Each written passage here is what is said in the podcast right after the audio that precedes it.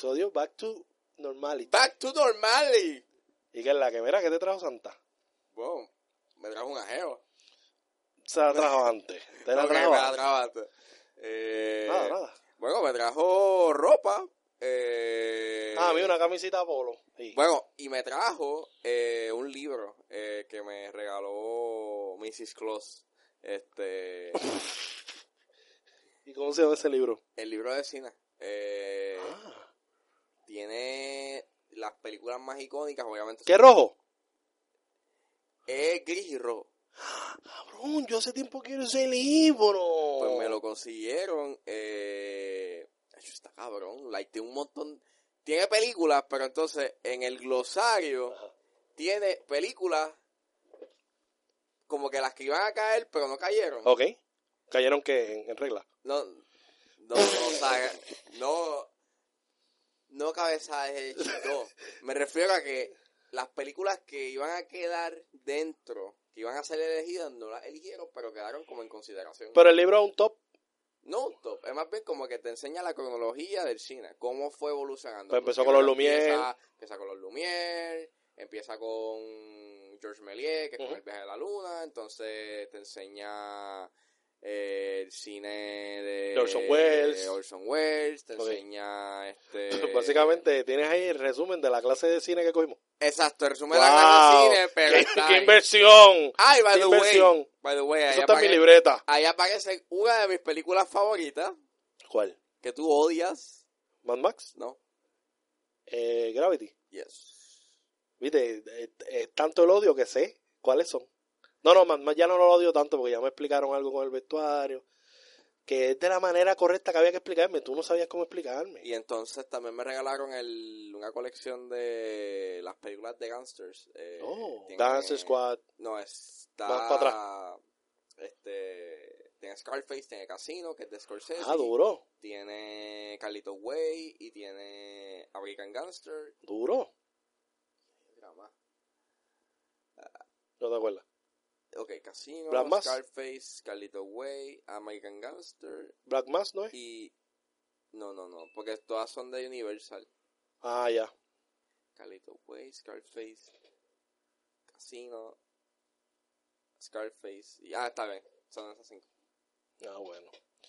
Pero nada, qué bueno, me alegro mucho. Me regalaron una Polo color azul que la usé el otro día porque yo siempre tengo fiebre y uso las cosas al otro Que día. después, porque eh, fíjate, yo uso la ropa antes, like, de cantazo, porque uno nunca sabe qué es lo que va a pasar. que, Exacto. pues, No, y, y tú sabes, había que usarla, había que usarla, pero tampoco tenía otra ropa donde me estaba quedando. Este, pero nada, vamos a arrancar. ¿Qué vamos a estar hablando hoy, Angelito? Vamos a estar hablando de varios trailers. Vamos a estar hablando del, de A Quiet Play 2 que salió eh, ayer. Ajá. Eh, vamos a estar hablando de In the Heights. Eh, y Ajá, brutal. Eh, ¿Qué más? hablando de, De WandaVision, estar hablando de Tarantino. Eh, De Tarantino, que ese es como que el tema principal siempre. Como que siempre hablamos de Tarantino. sí, Tarantino. Y de hecho, al final vamos a hablar de el actor, actriz, y, director de la década. Papi, nosotros nos fuimos los puños con esa. No los puños, pero yo ganaba. Nunca habíamos estado tan de acuerdo. Ya lo sé. Pero nada, vamos, vamos a arrancar. Vamos a arrancar con el trailers de. El trailers. El trailer de A Quiet Place parte 2. Que quede claro, yo no vi la primera todavía. Blasfemo. Pero la voy a ver, tan juro. Ah, pues yo te voy a hablar, yo te voy a hablar del trailer porque yo tengo fundamento para opinar. Tú no tienes ningún tipo de criterio para ¿Cómo que te gustó si no la ah, el trailer? Pero si no has visto la primera no puedes opinar, Está Ángel. bien, Ángel, pero- ¿cómo tú vas a opinar de algo que si no has visto? Hola. Ay, sí, yo sí me pillé esto todavía. Y esto todavía.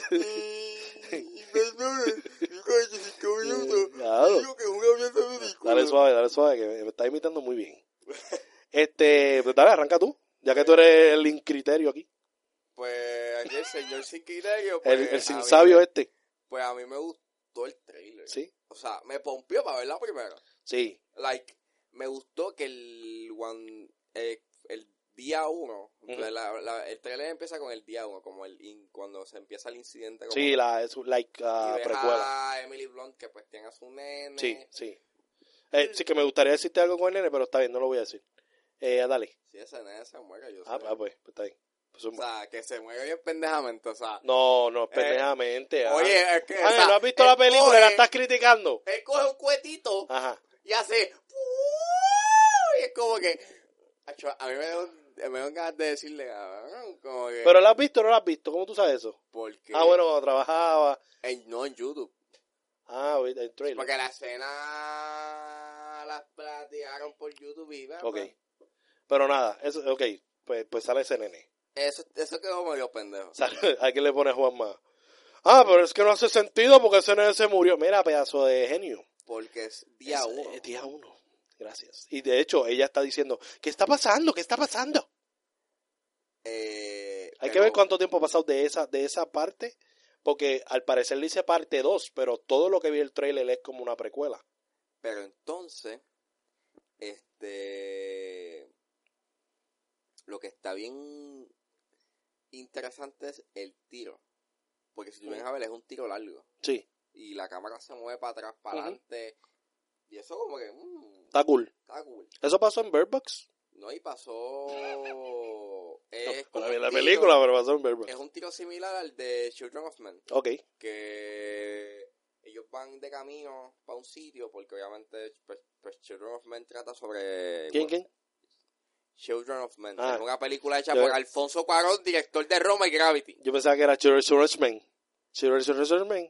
Children of Men o en español Hijos de los Hombres es una película hija de puta Pero, ¿o es hija de los hombres o hija de...? no no no Hijos de los Hombres Ah, ok, ya, ok.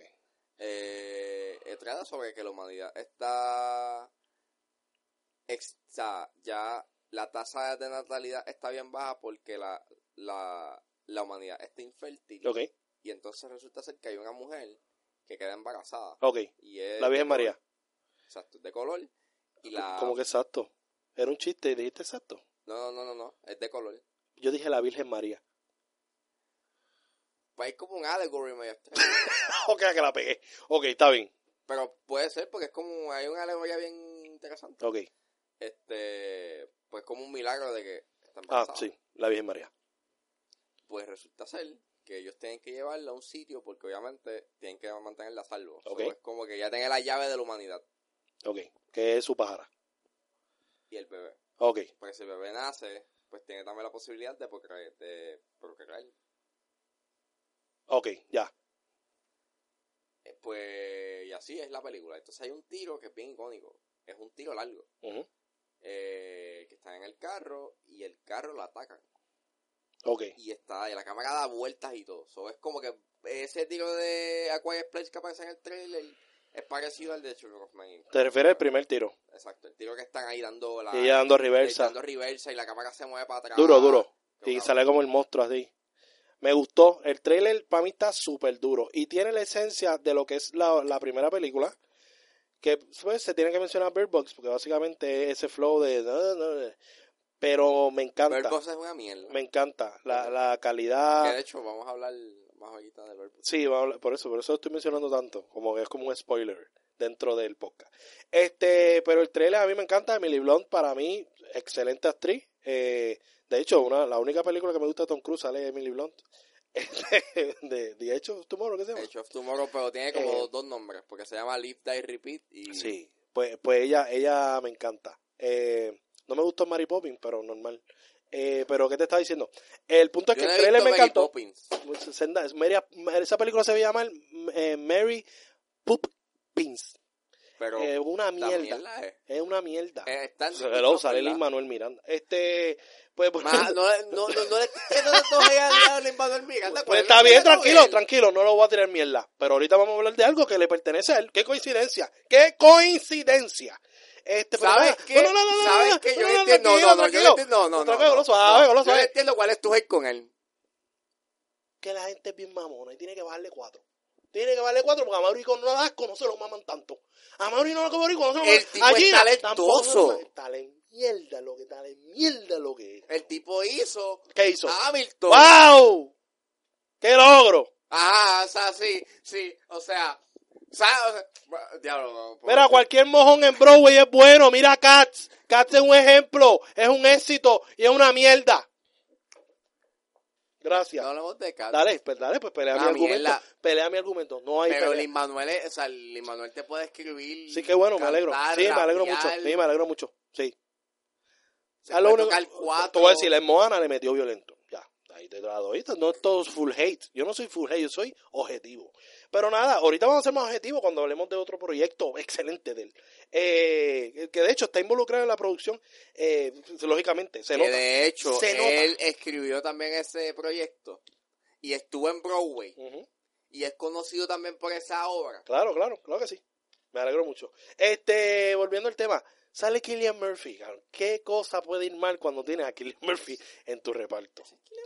¿Tú no sabes quién era Killian Murphy? El, que tiene las botellas. Como que el, que... el- hay uno ahí. Ese es Killian Murphy. Y sale Digimon de Digital Monster. Digimon, Sale- salen los Digital dos. Monster. Salen los dos. Me gusta ese dúo porque parece que va a ser más eh, acción.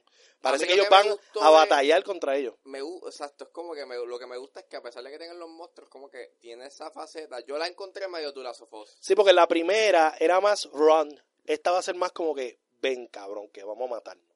Ven, pero también es como que también no solamente te tienes que preocupar de los monstruos, sino también de los humanos. Sí, Que es como que la humanidad también es salvaje. sí, pero Killian en esa, en ese, en todo lo que sale relacionado a él me encantó. Yo A no, mí me gusta mucho Killian Murphy. yo no puedo creer que ese fucking Killer Murphy. Sale Killian Murphy, que de hecho Killian Murphy también tiene que ser considerado en la lista que vamos a tener ahorita. Pienso yo. Pienso yo. Pero nada, vamos a... ¿Terminamos el trailer ya? ¿O ¿Vas a decir algo más del trailer? Eh, me gustó. Es verdad. Es Killian Murphy que sale con la barba. ¿No te diste cuenta que era él? No me di, yo pensaba- yo que era que era- Krasinski. Yo pensaba que era un tipo random. Yo. Dije, wow. Creía que era el esposo de Emily Blunt. Mira, vamos al próximo tema. El próximo tema es el trailer de Woman in the Window, donde tenemos a la nena de Ángel. Bueno, una de ellas, porque a Ángel le gustan pelirrojas, menos Puri, porque Puri no es pelirroja, pero todos sabemos que Ángel tiene cierto algo raro con las actrices pelirrojas. Por ejemplo, Jessica Chastain, eh, Bryce Dallas Howard, eh, y entonces pues esta huevona, que ¿cómo se llama? Amy Adams. Amy Adams. ¿Y, y estoy en lo correcto o me estoy equivocando? No, no, es No, estoy en lo correcto. Este... Que las pelirrojas tienen algo muy exótico. Pues entonces estamos viendo algo aquí de Woman in the Window, algo Flow Mother. Como que, ¿qué diablo está pasando aquí? Pues Estamos perdidos.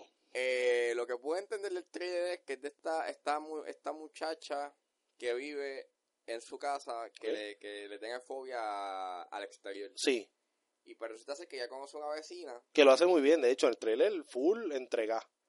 eh, ya conoce a esta vecina que pues tiene una amistad y todo y resulta ser que ella vive en el otro lado. Sí, aparentemente, porque al- parecer no existe. Nunca existió. Y pues, le pasa algo. Sí. Pero entonces cuando ella llama y verifica que todo esté bien, resulta que n- Nunca existió. nunca existe. Entonces el esposo, el esposo de hecho, Gary Oldman, es como que Gary Oldman en este reparto. Tenemos al huevón este que va a ser de US Agent en Falcon and the Wasp. Falcon and the Wasp. Falcon, and the Winter Soldier. Eh, no me acuerdo el nombre de él, ya la madre, Rubio, el de la barba. No sé, no me acuerdo el nombre. Eh, pero tiene a Gary Oldman, tiene a Amy Adams. Amy Adams. Me gusta, me gustó mucho el trailer. Que tienes a Julian Moore también. Sí, esa es la que la, la que matan. Este, me gusta, me gusta mucho el, el, el, el trailer y es como un flow, Lo único que me es preocupa, suspenso, es un suspenso. lo único que me preocupa es que eh, apareció una noticia Ajá, ¿qué pasó? Que después de que salió el trailer, el escritor es Tracy Letts. Ok, Tracy Letts él es un guionista. Tracy Bombilla. eh, eh, él es un guionista bastante conocido, eh, no solamente en teatro, pero también en cine. Ok, Y resulta ser que él hizo el guion, él hizo el guion, ok. eh, pero entonces él estaba hablando que él no estaba contento con el guion porque al parecer hubo interferencia del estudio. Bueno, eso es un problema que está pasando con estos guionistas estrellitas. Sí, pero... Mira, rascamaceta. Si el estudio te da a los chavos, sea agradecido. Ellos son tu jefe y tú vas a hacer lo que ellos les dé la gana. Da- Me rebaja 40 Edgar Wrightcito. Porque eres igualito a Edgar Wright. Parecen hermanos, parecen hermanitos. Eh, Y te parece a Gary Fukunawa, igualito. Son tres el trío, el trío de los llorones. No sean guionistas. Sí, oye, Pero tú quieres tu película, pues cabrón, consigue un chavito. Sí, pero hazte un par de préstamos algo- y haz tu película pero- como te pero- saca el pero culo. algo pasó porque entonces si es así, entonces el producto no puede que esté... Yo estoy pompeado porque tienes ahí Amy Adams. Pero, pero vale la pena lloriqueo cuando, lógicamente, pues, ¿qué tú quieres? ¿Qué tú quieres? Decirle al estudio, confía en mi visión. Este, y el estudio, como que eso me va a traer problemas. O sea, el estudio tiene que pensar para ellos también. Vamos a ver, porque obviamente han salido, sale en mayo. Para mí va a estar dura. Puede que esté chévere. Tiene un flow ahí, mother, modernness. Y No, y tiene este flow como que, ¿sabes? Eh, hay un, ¿sabes? Es este, hay un, va a haber muchos plot. Sí. O sea, va a estar, va a estar, va a ser cargadita. Es como algo eh, psicológico que te va. eh, de hecho, no sé, como que desde que salió Joker, como que hay muchas películas que quizás siempre han estado, pero, ahora estamos viendo. más. Sí, como que, mira, Amy tiene problemas de personaje. Vino este, este, eh, Edward Norton hizo la, la película, la de de, Models Brooklyn. que él tiene un problema ahí de persona, de, de, de algo. Esa Tourette's que... ¡ah! Sí, Pero eso quizás estaba, pero ahora con como que Joker se hizo como que popular ese cho- tipo de. Cho papi, muchacho. Estoy hablando mierda, le decís que salía Joker. No es que se están copiando. Pero, Pero sí como que ahora hay- es notable. ahora es como que se está haciendo ya como que medio... O, o, o maybe es de que coincidentemente... Sí, por eso. las No películas... obligado, obligado porque que lógicamente. de hecho, by the way, eh, vi, unos, vi unos bonus features de Joker. Ajá. Duro. En verdad, en verdad. En verdad, en verdad. eh, Joaquín tiene posibilidades, pero esa película se nota que la hicieron en la edición. Porque Tenía para par de problemitas. no, no es que tenga problemita.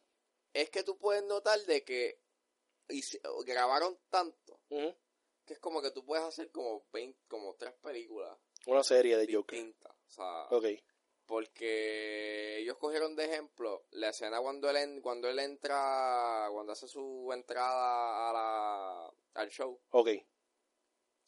eh, de Robert De Niro y hicieron como 10 cortes y los 10 cortes son todos distintos like él, él o no entraba por las cortinas o entraba por otro lado o entraba bailando o no o, o no saludaba a Murray o se quedaba parado Es que mucha de esa película O sea, fue eh, improvisada. Sí, y el baile de las escaleras, eso fue improvisado. o sea se nota Sí, que le dieron mucha libertad a Joaquín. no está mal pero se nota de que o sea la actuación de Joaquín literalmente levanta la película a unos niveles estúpidos Sí. y en verdad en verdad se nota like hay escenas que yo dije si esta pendeja aparecía aparecían en la película era para o sea se notó de que la película la montaron en, en edición y como que fue un disfrute ver toda esa pendeja que hizo Joaquín o sea Ah, pero volviendo de mi Adams. Pues volviendo a Amy Adams, este. Vamos a ver. Me da pena por ella porque ella le mete bien cabrón. Pero Ahora con ese bochinche del guion. el guion, eso fue eso fue como unas dos semanas atrás que salió esa noticia. Y que él encojonado. No es que esté encabronado, no, no- no es que esté encojonado, es que como que dijo, como que, ¿sabes qué? Yo no estoy muy contento con esa con ese proyecto. Ay, Fue es un llorón, es un llorón. Para la próxima, cógete tu cuenta de ahorro, a ver para qué, para qué calidad te da, te va a dar para pa Boricua El Halloween. director es, Este- el director es Joe Wright, él fue el director de The Darkest Hour, Hannah. Sí, y- Casi todo lo que tiene Gary Oldman. lo que tiene Gary Oldman adentro. Ok, vamos a la próxima película. La próxima película es Downhill. Y tenemos a Will Farrell con ¿quién? ¿Quién es esa muchacha? No sé quién es, no, ni puta idea. Eh, pero nada, es una película que tiene ciertos elementos de la comedia de Will Ferrell, pero no es tan, no está tan marcada por la comedia de Will Ferrell. Es como que un tipo de película en la cual Will trata de había- salir de ese Había leído que esa película es basada en una que salió, es como un remake. Sí, pero lo dice también abajo, como que. Ah, sí, Force Majeure. Pues Will, Will Ferrell sale en el trailer y pues se ve que está tratando de hacer otro tipo de es como interpretación. que comedia, pero es drama. Sí, y la comedia como que no es tan absurda como él típicamente lo hace. De hecho, los punchlines que tira en el trailer no... Y digo, Will Ferrell, si tú le das un papel dramático, te hace bien. Solamente de que él a veces escogiendo papeles es como medio mamá. El micrófono te lo puedes poner en la boca, ¿viste? Este. That's what she said. Este.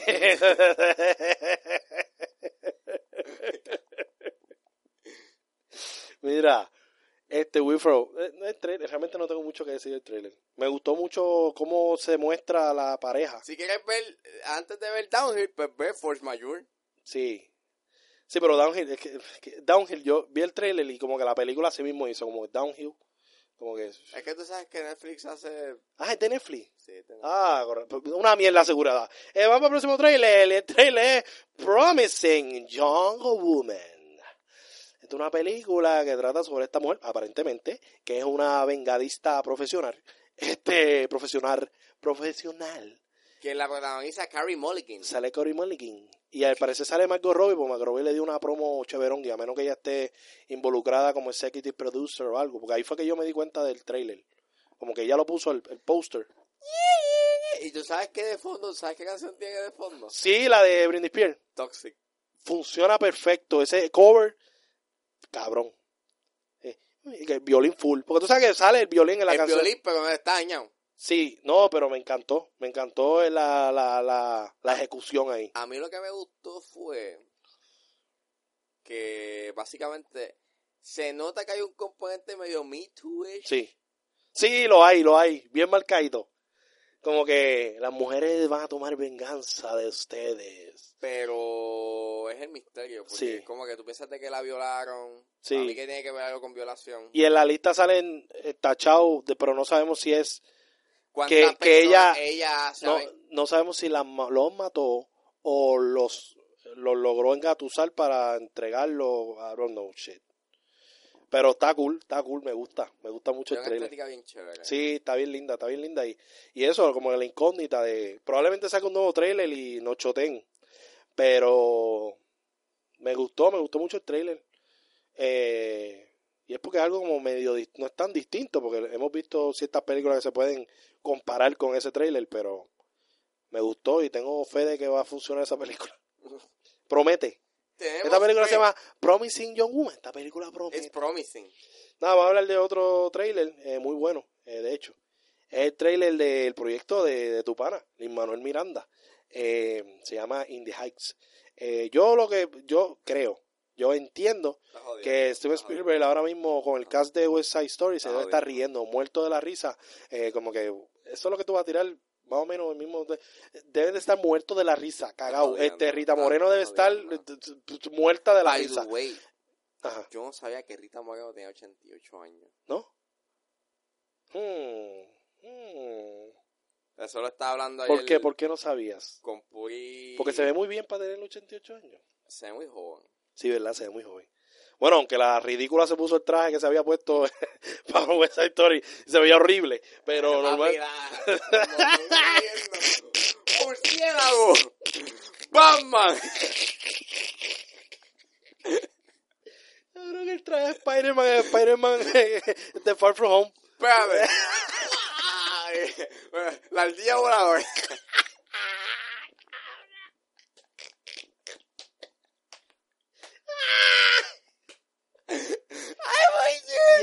Diablo, chicos, tú tenías todos esos chistes guardados para la Rita. Eso no se hace. Rita es un orgullo para Puerto Rico. ¡Escuel!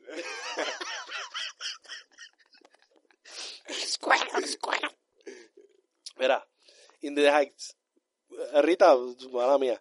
Este, yo sé que no escucha. Es un ídolo y todo, Sí, pero... pero parece, ¿verdad? parecía una al día.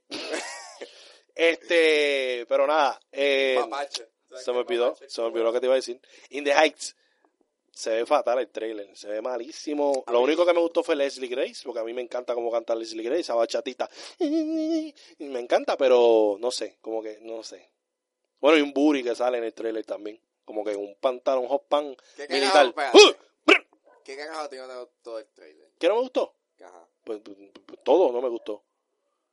La calidad es como algo mediocre, es como, I don't know, se ve mala. Ay, salí complacido, yo sabía que este venía con esa mierda. Ángel, no me vengas a decir que a través de todos estos años viendo este tipo de película musical, tú vas a venir ahora a mamar con esa mierda porque es de Lin Manuel Miranda, Ángel. No seas tan cabezón. Porque eso es lo que tú, tú estás hablando bien de ella, porque es de Lin Manuel. no es que sea Claro de que Lin sí, Manuel, claro no es que sea de sí. Lin Manuel, es que Claro que sí. Es que qué, es que qué. El trailer es una mierda. se ve cool. Se ve una mierda. El trailer es una basurita. El trailer no debería estar ni en YouTube. Deberían de quitarle la licencia a ese canal. Ese trailer no debe estar ni, ni, ni- no debe ni existir. A mí, lo único, a mí lo único que me molesta es que, que la dirige, bueno, eso va, va a sonar feo, pero no la dirige un latino. ¿Y qué tiene que ver eso? La dirige John M. El que hizo Tracy Rich Asians, que es como que... Y eso, ah, por e- ah, ya te pillé. Ya pillé a Ángel, mi gente. Lo atrapé, lo atrapé. Tú le tienes fe a esta película porque el director fue el de Crazy Rich Asians. Es todo. Uno no puede ser así, Ángel. No, Se no, ve mierda. no es Se por- ve mierda, no es se por- ve mierda, se ve mierda, se ve mierda. Eh, Ah, no, pero, ay. no, pues vamos, ya, ya salimos de la cultura asiática, pues vamos ahora con los latinos. La próxima película que son negros cantando, ah, dime, dime, negros cantando, porque eso es lo que yo estoy viendo La aquí. historia se ve cool. Se ve una mierda.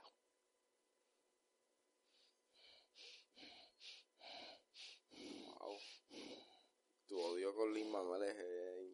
Lin Manuel le metió en Moana, ya, that's it, Moana. Y salió en Star Wars y espero que lo hayan matado. Bueno. Cuando yo vea la película, yo espero que lo hayan matado. Bueno, Puy tampoco le gusta a Lin Manuel. Pues muy bien, Puri, estamos totalmente de acuerdo. Porque él- Puy dice que él es un.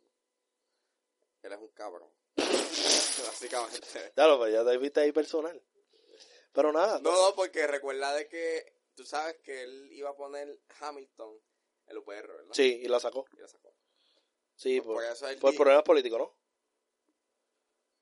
Que después le pidió perdón al OPR. Sí. Y UPR ahora- llora por y todo. ya, y obviamente ya la UPR le había dicho, ¡Ah, no! ¡Te odiamos! Lo odiamos porque Sí, como, como hicieron con, con Darianki. él apoyó, Darianki, te odiamos, pero te vamos a llenar el chole el año que viene. El a- No, el mismo año, de hecho. pero le, pero también porque él apoyó a la Junta. Sí. De hecho, por eso quizá no, no se le ha dado tanto, tanta prioridad que el Manuel sale en Star Wars. O sea, esto es algo, un big deal. Sale en Star Wars. Toro salió en Star Wars. ¿Y fue un big deal o no fue? Sí. Que persona de Benicio del Toro fue una mierda, pero... Sea la madre. Yo quería que él le metiera más, porque él le mete. Benicio es una bestia. Soy un pillo, soy un pillo. pillo caco. Mira, pero nada. Próximo trailer. O teaser trailer. Y el trailer, teaser trailer de Respect. Y esta es la película protagonizada por... Jennifer Hudson, Pero alias, yo aparezco en Cats y me veo fea. Yo aparezco en todo lo que tenga que ver con musical. Porque ya saben todas las películas musicales que he visto en los últimos tiempos. Este... eh, la mi segundo lugar de, de, de, de- de American Idol. No, no, segundo lugar no, ya llegó como octava. Pero, pero, pero fue a broma, ya tenía una No, ella le mete brutal. No, no, pero también ella tenía una vida media rough. ¿Y qué tiene que ver eso con esto? Hay que darle suave. Ah, ah, por eso todo el mundo se lo, se lo acicala a Keanu Reeves.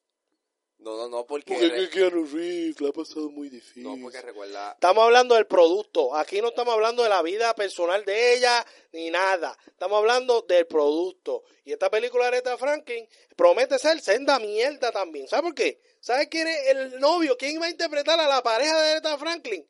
Marlon Wayans. Senda mierda lo que va a ver esa película. No sé si lo sabía, pero es para que te anime. Marlon Wayans va a hacer su cambio drástico a ser cantante. O sea, porque no es tan solo hacer el cambio drástico de ser comediante a dramático, que eso es lo que está haciendo un tipo Adam Sandler, también lo hizo Eddie Murphy y demás. No, voy a cambiar de ser eh, chistoso a drama y de drama en la misma película a ser cantante. Vete para la mierda, Marlon Wayans. Y todos tus todo tu Guayan. Se pueden ir para la mierda, todos los Guayan se pueden ir juntos. Todo, todito juntos, se pueden ir a la mierda, lo todo, todo.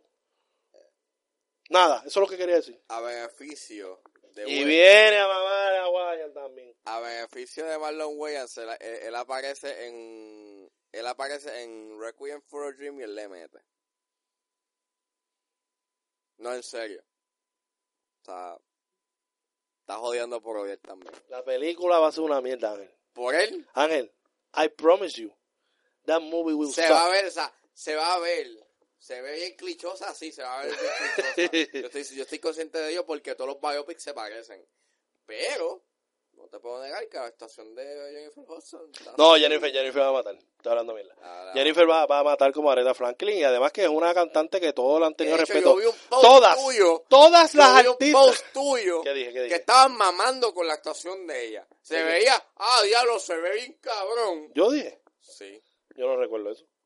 en tu... Chicos, te lo estoy diciendo. en sí. tu página de Luis B underscore Cállate la, underscore. cállate la fucking boca. Entonces, Ah, no, pero ella me encanta. Es que ella me encanta. Lo que no me gusta es todo lo que está pasando en base a esa película. Es como que, ¿en serio? No sé. La película no solamente puede ser ella cantando. ¿No ¿Tú me entiendes? Porque calidad vocal tiene. Es una de las mejores cantantes disponibles. Y ha sido los últimos 10 años. Pero, no sé. Es que estos biopics, yo soy bien come mierda con los biopics. Tú sabes cómo yo soy con los biopics. Pues me raso de una mierda. Ah, un Y creo que soy el único que lo dice. Nosotros somos los únicos que decimos que me raso de una mierda. Ah, chu, me tiró un peo y salió por Eh, me Mama is killing me. Es una mierda. Este, pero volviendo, Aretha Franklin es una cantante que Ah, la mayoría. chu, me dio sida. Achú, soy gay, pero el SIDA no tiene que ver con eso. Este. la- ah, la- chu, canté un concierto. ¡Achú! Me parezco a Cuco Pasurín. Este, volviendo al tema. Ah, chulo. Aretha Franklin, Aretha- ya he, tratado de decir este dato tres veces. Aretha Franklin es una, una de las cantantes más respetadas por las artistas afroamericanas. Es alguien que todo el mundo le tiene respeto. Es like. Ella hizo una canción que se llama Respect. pues, de hecho, por eso la película se llama Respect. Este también. Pero eso, eso es lo que me da, lo que es como que se va a esperar mucho más de lo que quizás se esperaba si fuera otro cantante. de ¿no hecho, entiendes? Aretha Franklin murió el año pasado. Sí, sí. No, ¿fue el año pasado? ¿O el año Pasado, antipasado. No recuerdo, en verdad. ¿Qué tú me ves cara a mí? ¿Un obituario? Este, vamos para el próximo tema. Seguimos con la página de las esquelas. Próximo tema. Oye, ¿todavía dan las esquelas en el Sí, nuevo en el periódico están. Ok. Eh, Trent Reznor eh, dice que odió trabajar en Bird Box. Te voy a explicar. Sí, Trent, verdad que esta noticia es tuya, yo diciéndola. Trent Reznor y Angus Ross es este, son los compositores de diferentes películas. Ellos, o sea, ellos hicieron The Social Network, que es la más conocida y ganaron un Oscar. Claro. Eh, hicieron la, banda sonora de Gone Girl, de The Girl with the Dragon Tattoo. Duro, son, eh, son, Son una película muy buena. Eh, hicieron, y lo último que hicieron fue Watchmen. Ok. ¿En serio? La banda sonora de Watchmen es de Brutal. Eh, y No pues- son mejor que Hans Zimmer, pero está bien, está bien. Y pues, ¿qué pasa? bien. Te voy a decir ese dato. Eh, Trent Reznor eh, lo entrevistaron y él viene y le di, y él viene y explica de que trabajar en Bird Box fue una mierda. ¿Por? ¿Qué va?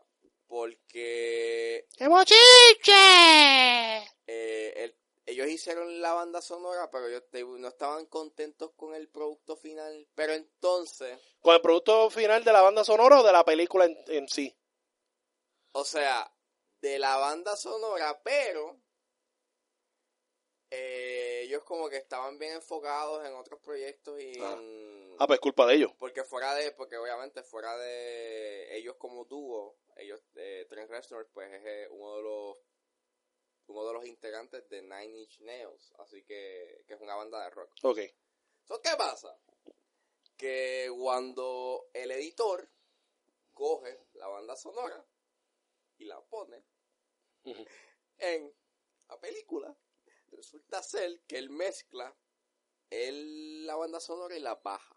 Así que la banda sonora no se nota. O sea, el Ah. volumen es tan bajito que la, que la banda sonora no se escucha, por lo cual terminó, ellos dicen que esto fue una mierda, la edición, la mezcla de sonido fue un asco, que pues básicamente Jodió la película. jodió la, o sea, jodió la banda sonora. Pero es que, es que el problema es que el sound mixing no es el único problema con esa película. más allá. So, se lo vas a acreditar el sound yo mixing. le, o sea, yo les di el crédito porque yo, yo entiendo si es verdad. El trabajo de la banda sonora de Bird Box no es no es bien memorable. Sí, pero también toma en cuenta el formato. Un formato Netflix, un formato streaming service, no va a ser el mismo formato un cine. ¿En qué, en qué lugar ellos vieron, eh, escucharon el sound mixing? No sabemos, pero el editor lo hizo bien mierda. Sí, pero, pero ok, no lo quiero defender, no quiero defenderlo, cabrón. Pero, ¿qué criterio? ¿En qué, en qué nos estamos basando? Sí, Porque si la vieron en el cabrón celular, no puedes quejarse. Tú no sabes si los audífonos que usaron estaban explotados. Tú no sabes si, si había una- un tiroteo afuera. O sea, hay muchos componentes que pueden ir en contra de lo que tú quieres. A menos que ellos hayan visto un screening y pues ellos dijeron, es una mierda. Pues claro. Pero si la vieron como todos nosotros, pues no sé si realmente tienen como que realmente se pueden quejar. Y claro, Bird Box se convirtió en una de las películas más vistas. Sí, so fuck it. O sea, y además nadie te va a recordar a ti por Bear Box. Te van a recordar por los otros nombres que mencionaste. Network. So, ¿cuál es? Watchmen. ¿Cuál es lloriqueo? Que ellos quieren que tener un repertorio tiene que ser perfecto, porque nosotros somos perfectos. Está como el de La La Land. O sea, Eso ego. Estoy loco, estoy loco que se choquen con una pared para que aprendan de humildad. A mí me gusta, a mí, a mí me gusta. Mira, 7, 7 hizo el, el soundtrack de, de, de Marcel, Prótesis. de prótesis y, y él no está tan guillado. Bueno, es que es 7. Ganó un Goya. Mira, Bueno, es que es 7. ¿qué? Es 7. 7 es el flow de él. Flow 7 es como que, pues hice esto. Eh, Fue una mierda, no me importa, hice dinero. Diablo, ¿tú te acuerdas la canción que él hizo? La de Yo tengo tu amor. Sí. I got your love. Ya esa canción estuvo pegada. Mano, macho, la tenían bien fucking. Mira, Oh, ah, oh, ah. Mira, vamos para el próximo tema. El tema de los hermanos Safdie. ¿O cómo se dice? Safdie. Safdie. De esos son los, los directores de un Code de Gems. Code Gems. Eh, antes, de ellos, antes de ellos hacer este peliculón que está en los cines, ellos hicieron Good Time. de Peliculón. Peliculón. Cuando dices peliculón, pienso en J-Lo. Este. J-Lo en, cuál película? ¿En Hustlers? No, no, peliculón. Culón. Sí, yo sé, pero en Hustlers se enseña el culón. Sí, pero ahí no estuvo tan buena y la gente está mamando huevo con esa película. ¿No te gustó? No, ahí la única que le metió fue Const- eh, Constance Wu. Fue la única que le metió. I, I promise you. Te lo juro. J-Lo es J-Lo. Cabrón, J-Lo hizo Selena. Y ella dijo que es- esa película se basó en una noticia. Y que ella no quiso, eh, realmente ella no estudió a Selena para interpretarla. Y lo hizo bastante bien, pero yo creo que era más porque se parecía físicamente y todo. y, o sea, eso le ayuda metió, mucho. cabrón. No seas tan pendejo. Vas a venir a defender a los boricuazos. Me jodí yo ahora con el boricuazo. Tienes ya el look, tienes el look, el boricuazo, Ángel el boricuazo. Bueno, lo que me falta es ser J-Lo en Hustlers le mete. Bueno, lo que me falta es ser gay. Él no es gay. ¿No es gay? No es gay. Por favor, ¿y qué tiene que ver eso? El primer comentario homofóbico del año. Diablo, sí. Mira, Empezamos. mira, este, Empezamos mal, vea. Eh, se descarriló el tren. sí, ya nos fuimos por el barranco. Pero nada, este, J-Lo en Hustlers le mete dentro de las capacidades de J-Lo. Pero no es como que, ¡oh, Oscar! No creo, no creo. Y, y de hecho está nominada a los Golden Globes. Ella puede caer Bueno, nominada. eh, estuvo. ¿Qué? Esto sale el 6. Estuvo. Estuvo nominada a los Golden Globes. Todavía no sabemos si ganó. Ah, de hecho, se supone que sabemos. Diablo, sí. Pero nada. Me dejemos. ¿no? Constance Wu le mete violento. Nivel duro. Cardi B no sale casi en la película. Mismo. no sale casi en la película. Ah, la, la otra que le mete es la rubia, la de Riverdale. Este, es una mamizonga también. Sí, ella vomita. Sí, vomita varias veces, sí. Y le mete, le mete. Y además que es una mamizonga. Pero nada, la película, dentro de todo, yo creo que Constance Wu es la única. tetas culo en esa película. Constance es el highlight. Hay tetas culo en esa película. Y pues, si tú quieres ver teticulitas. No, pero Constance es chumba. Eso es lo que está brutal, que ella es la menos cuerpo que tiene, la No. menos que baila, la menos que todo, y ella es la mejor que le mete. No está bien, pero si tú quieres como que si, supongamos, tu internet se jode y quieres darte un casquetón, pues... Mejor. Out of nowhere. Out of nowhere. Ángel Cabezón. Ángel vino con... eh, Ángel got the jokes. Este, No, en serio, ¿sabes vamos, vamos a hablar del tema de los No, hermanos. te voy a explicar. Ajá. Cuando yo trabajaba en el cine, Y vuelve. Ok, dale, mete mano. una vez, Que viste a alguien jalándose no, hubo una vez que cuando prendimos la, las luces de la sala, yo en una sala más pequeña, Ok. encontramos en las filas del frente un condón. Ah, un condón. Sí, eso yo lo conté. Sí, ¿verdad? Me en el episodio de los No me acuerdo, de eso, pasó el año pasado.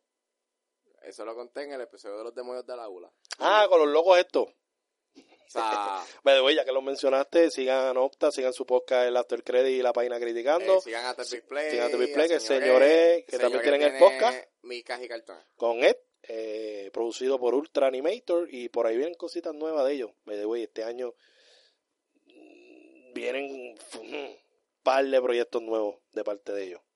Pero nada, no quiero decirlo porque no, no- aunque a mí cinco me tienen, yo lo choteo, pero nada, seguimos con el tema. Ah, ¿qué más estaba? Ya, no, eso, está bien. Sí, Continuamos. pues, Sí, ya, ya, y- eso, eso no me está. Y no, está bien, sorry. Exacto. Pero nada, volviendo a los hermanos Safney, o Safney, Pues, o Saf, ¿cómo se llama? Safdie. Ok, Eh, Josh y Benny Safdie. Este. Salud. Pues, ¿Qué sucede? Este, no me hicieron- cagó la garganta ese estornudo. Ellos iban a hacer el remake de, ah, de, de 48 Hours, que es una película con Nick Nolte y Eddie Murphy. Ok, Bueno, ¿qué sucede? ¿Verdad? Eddie Murphy? no lo sé, ¿verdad? Eh, pues, ¿qué sucede? Esta noticia es tuya. Embrace it. Eh, que ellos... que dijeron que no la van a hacer. Primero no- dijeron que sí, después que no. Sí.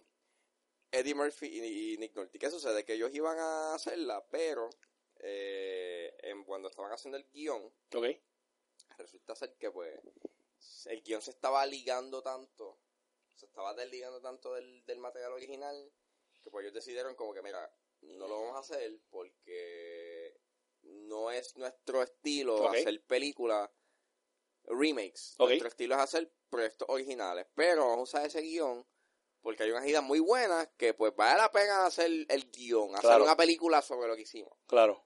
So, pues ya vemos que esta gente, y de hecho ya llevan tiempo haciendo películas, pero ahora es que están cogiendo vuelo, pues a esta gente le gusta hacer sus cosas a su estilo y a su manera y cosas originales en, en- en cierta forma. Claro. Porque Good Time, por lo que había, por lo que he leído, trata sobre este hermano que lo me, que quiere sacar a su hermano de la prisión, porque ellos hacen, son pillos, o sea, son, son ladrones, y obviamente Uncle James pues trata de un joyero que pues hace apuestas, y pues, Está bien dura Uncle James. Julia Fox está bien dura también. o sea, Este- y tiene este estilo bien acelerado, es como que no, no para, o sea, por, por lo que he escuchado, es como bien Pero te quiero, te quiero hablar de Adam. Adam, que esa es otra. Es que la gente quizás, no sé qué la gente espera de los actores. A J-Lo, no, que J-Lo, que no, nominada a los Oscar y está bien, le están dando la razón porque fue nominada a los Golden Globe. A los Oscar no creo. Puede Pero ser. está bien, está bien. No puede ser Ángel. Yo vi Hustlers y si ella se queda nominada, en verdad que tiene muchos amigos en la academia. Eh, volviendo al, al- Es J-Lo. es que lo mismo que pasó con Lady Gaga. Lo mismo que pasó con Lady Gaga y es capaz de ganarse premio. Lady Gaga. Pero no se lo merecía. Es sencillo, es sencillo. Lady Gaga se merecía la canción por Shallow. Claro que sí. Pero no se merecía el premio a mejor actriz en la quinta temporada de American Horror Story. Negativo, nunca jamás. Pero nada, eso es para la gente que lo vio. Pero lo vio porque la mayoría de la gente no la vio. Entonces pues dicen, ah, pues está bien Lady Gaga, qué dura. No le metió tan bien en esa serie. De hecho, la temporada después en Roanoke, creo que es la que va después, ahí le metió más. Le metió más y salió menos. Para mí. Mira, pero nada, volviendo al tema. Eh, un Cod James, Adam Sandler es lo mismo. Adam Sandler es Adam Sandler. Él no hizo algo uh, mega fuera de lo que él hace, es él. Lo único que es un poco más serio y no hace tantos chistes estúpidos. ¿Me entiendes? Tú sabes que él hace un tipo de comedia donde él se ríe él mismo. No, no está eso. Es básicamente, le sacaste lo peor, no lo peor, ¿verdad? Porque le ha funcionado ese tipo de comedia, pero le sacaste lo malo que tenía su interpretación, lo pusiste un poquito más dark, un poquito más serio y ya. Pero sigue siendo Adam Sandler, tiene marcado todas sus cosas.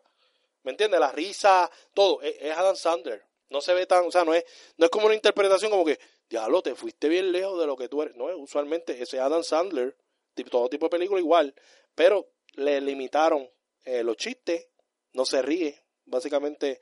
Pero cuando tú lo ves emocionado, como que, ah, mira lo que está pasando, es, es él en las otras películas. Por eso que hay que bajarle 40. No sé si está no sé si merece la nominación a los Oscars. Creo que sí. ¿Cómo que creo, Ángel, si no has visto la película? Tengo fe en él. Tú tienes mucha fe en muchas películas que no has visto. Cuando la veas, hablamos del tema. Está al garete. Todo el que escucha este podcast sabe que está al garete. Digo, yo he visto... Ángel, 1917, hecho para mí 1917 debe ser nominada. ¿La viste? No, todavía no salió.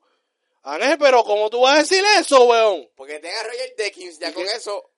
Está bien, sí, sí. Sí, estoy seguro. Eso es seguro. Eso asegura que la película va a ser buena. Ok.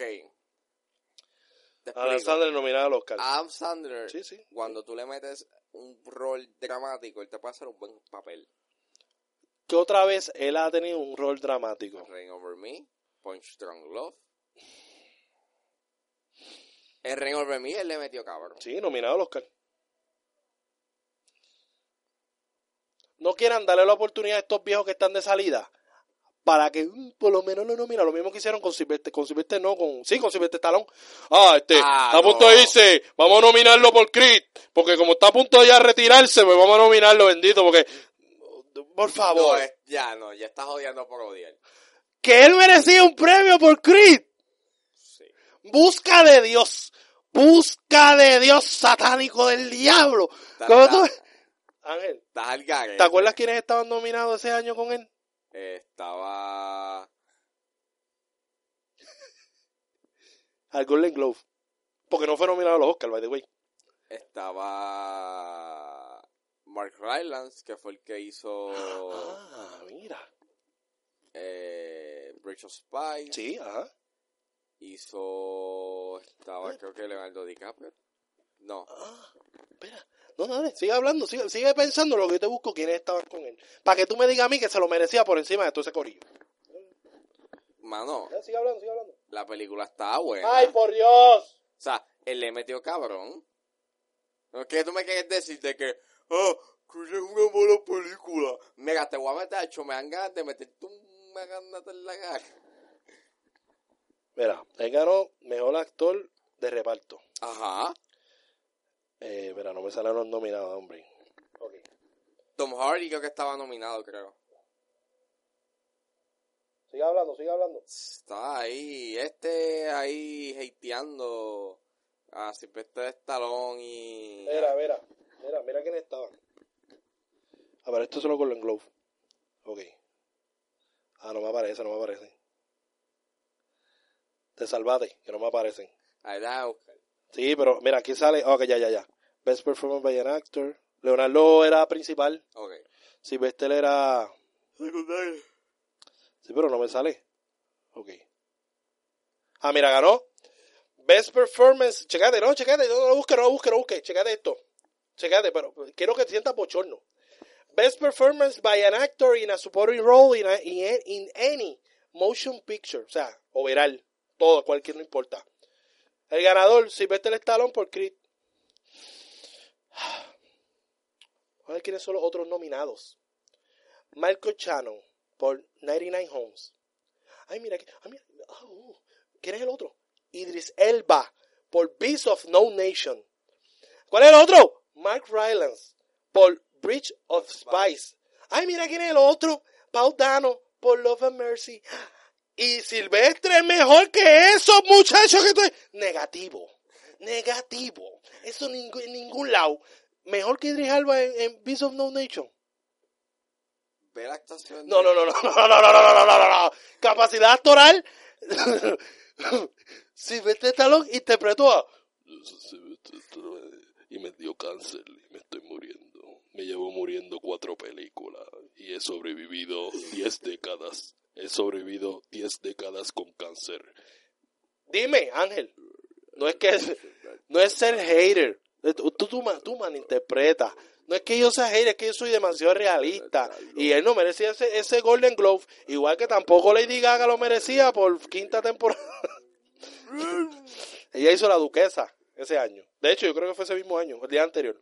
El año anterior. No, no, no, fue, fue ese mismo año. Ah, pues mira, el año de los disparates. Pues este año va a ser el año de los disparates también. Y ahí lo gana mejor actriz de reparto. Sí, porque no es principal. Ahora viene y gana, sale principal y gana. Una loquera, una loquera así. Sí, pero la... La tenía difícil. Sí, la tuvo, la tuvo difícil, la tuvo difícil. No, Qué bueno que no ganó, qué bueno que no ganó. no, no, no, pero, pero los Oscars la tenía difícil porque tiene... Es que no va a estar ni cerca. Ángel, tú no estás entendiendo, no es que no sea, Está uno sea bien, hater, pero- es que no está en la lista, que a lamentablemente. créeme que va a estar en la lista porque... Nominada al Oscar. Bien probable. Ángel, busca de Dios, Yo no lo digo porque me gusta la porque eres un mamón de hielo, eres un mamón de culo de hielo, es todo. mí no me gusta el culo de J-Lo. Pues, lo dijiste. Que a mí no me gusta. Ah, El culo de ella es muy plástico. A mí me gusta que tenga carne. Mira, vamos para el próximo tema. Este próximo tema es. eh, eh, ya hablamos del hermano.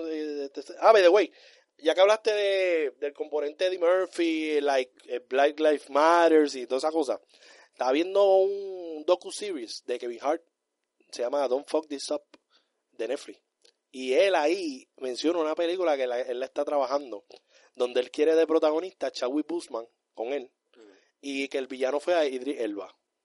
Y también quiere tener que tengan cambio Samuel Jackson, quiere que tenga un cambio creo que Chris Rock, porque es like a una película que él quiere que se parezca a otra película que era like un homenaje a todos los acto- actores afroamericanos.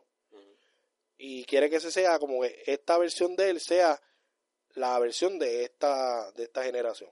Entonces quiere quiere como que él ser protagonista con Chadwick Boseman, porque Chadwick Boseman es uno de los actores afroamericanos más cotizados y que el villano sea Idris Elba. Aunque lógicamente Chadwick te quiero, te adoro. Hiciste 42, Jackie Robinson, hiciste la película de Jackie Brown, ¿qué se llama? Bobby Brown, ¿qué sé yo? Bobby Brown no es de Whitney Houston. Ah, eh. Get on up. Get On Up, hiciste eh, Black Panther, mi superhéroe favorito, pero para mí el actor afroamericano, el mejor actor afroamericano hoy por hoy es Mahershala Ali. Pero ese soy yo. Ese soy yo. Ángel, ¿qué tú opinas de ese comentario mío?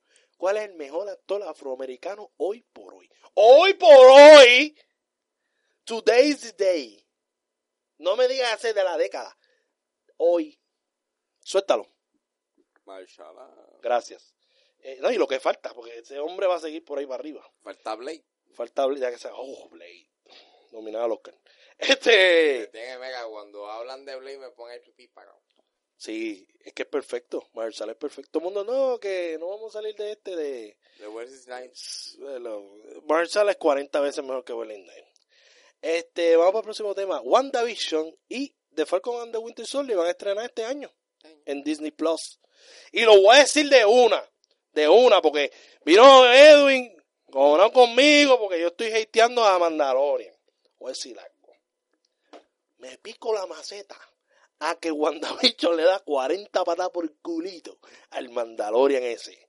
Y que Winter Soldier, de le da 40 patas. ¿Sabes por qué? Porque esas películas, esas series van a tener un tema principal, una historia principal y van a ir acorde cada episodio dándole, aportando esa trama principal. No como el Mandalorian, que era el primer episodio. No, el trama principal.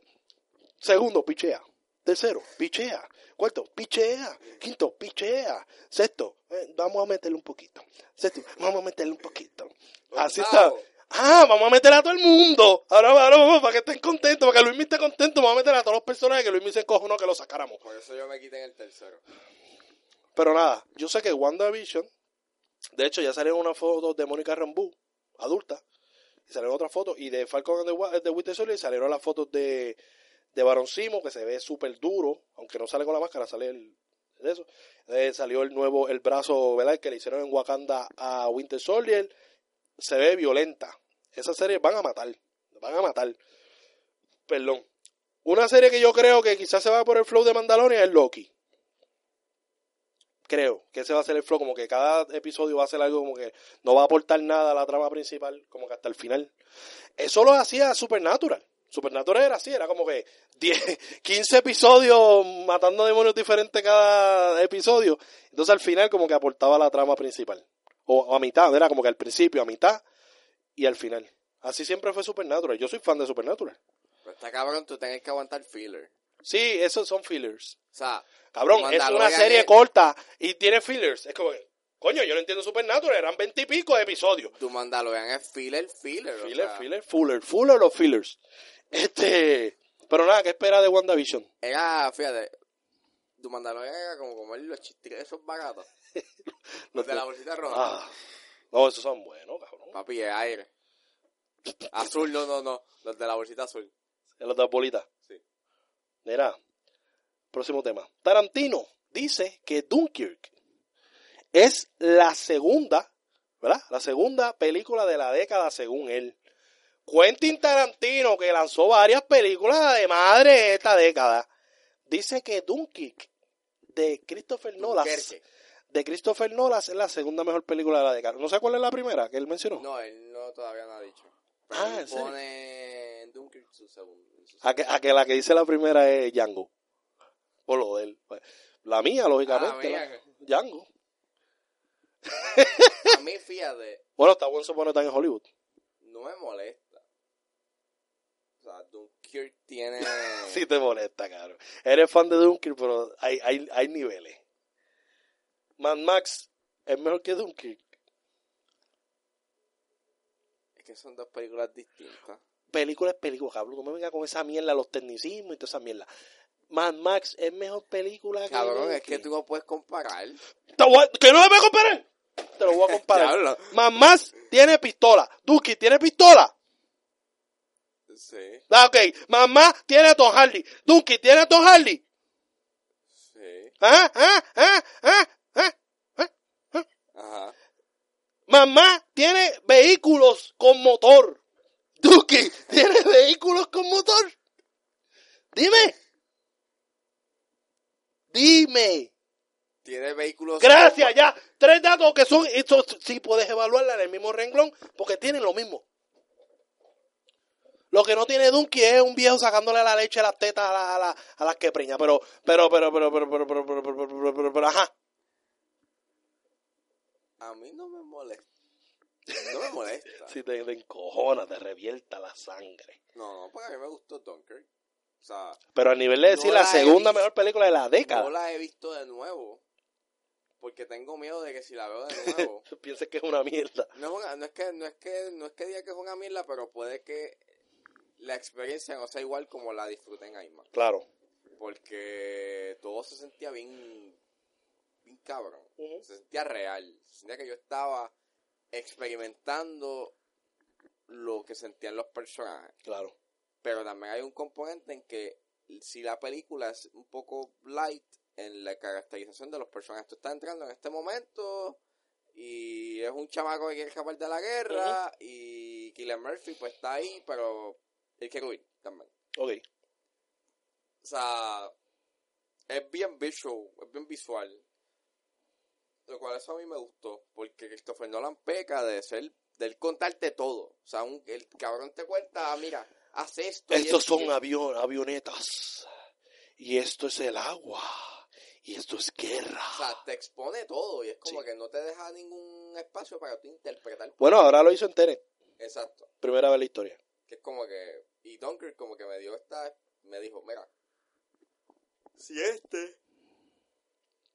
Diablo, gracias a bostezo. mi Si este va a ser el nuevo camino de Christopher Nolan de hacer sus guiones, pues me tiene pompeado.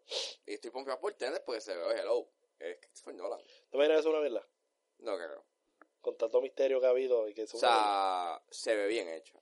Robert, sale Robert Patito. Adiós. Pa- Pattinson. Sale Denzel, Denzel Washington DC. Y sale. Hay eh, una. hay- No, no se llama Denzel. él- él es- Eh, eh, Washington Jr. Ya, pichea. Washington Jr. Washington Jr. John Washington, John, John Wa- Washington. John- David que Washington. sale en Black Clash Seman, Seman. Con Adam Driver, Black- el dios, el dios Adam Driver. Ese tipo le mete tan. Pero nada, Macho, yo vi. Marriage Story. ¿La metió? No la he visto, cabrón. Le he corrido. Ahorita la veo, ahorita, ahorita la veo. Está. Ahorita la veo. Le he corrido a esa película porque tiene como que el vibe de her. ¡Oh! No quiero llorar como un pendejo. Estoy harto de llorar. Pero nada, vamos al La próximo. mega- Y esa escena que están haciendo en los memes. Sí.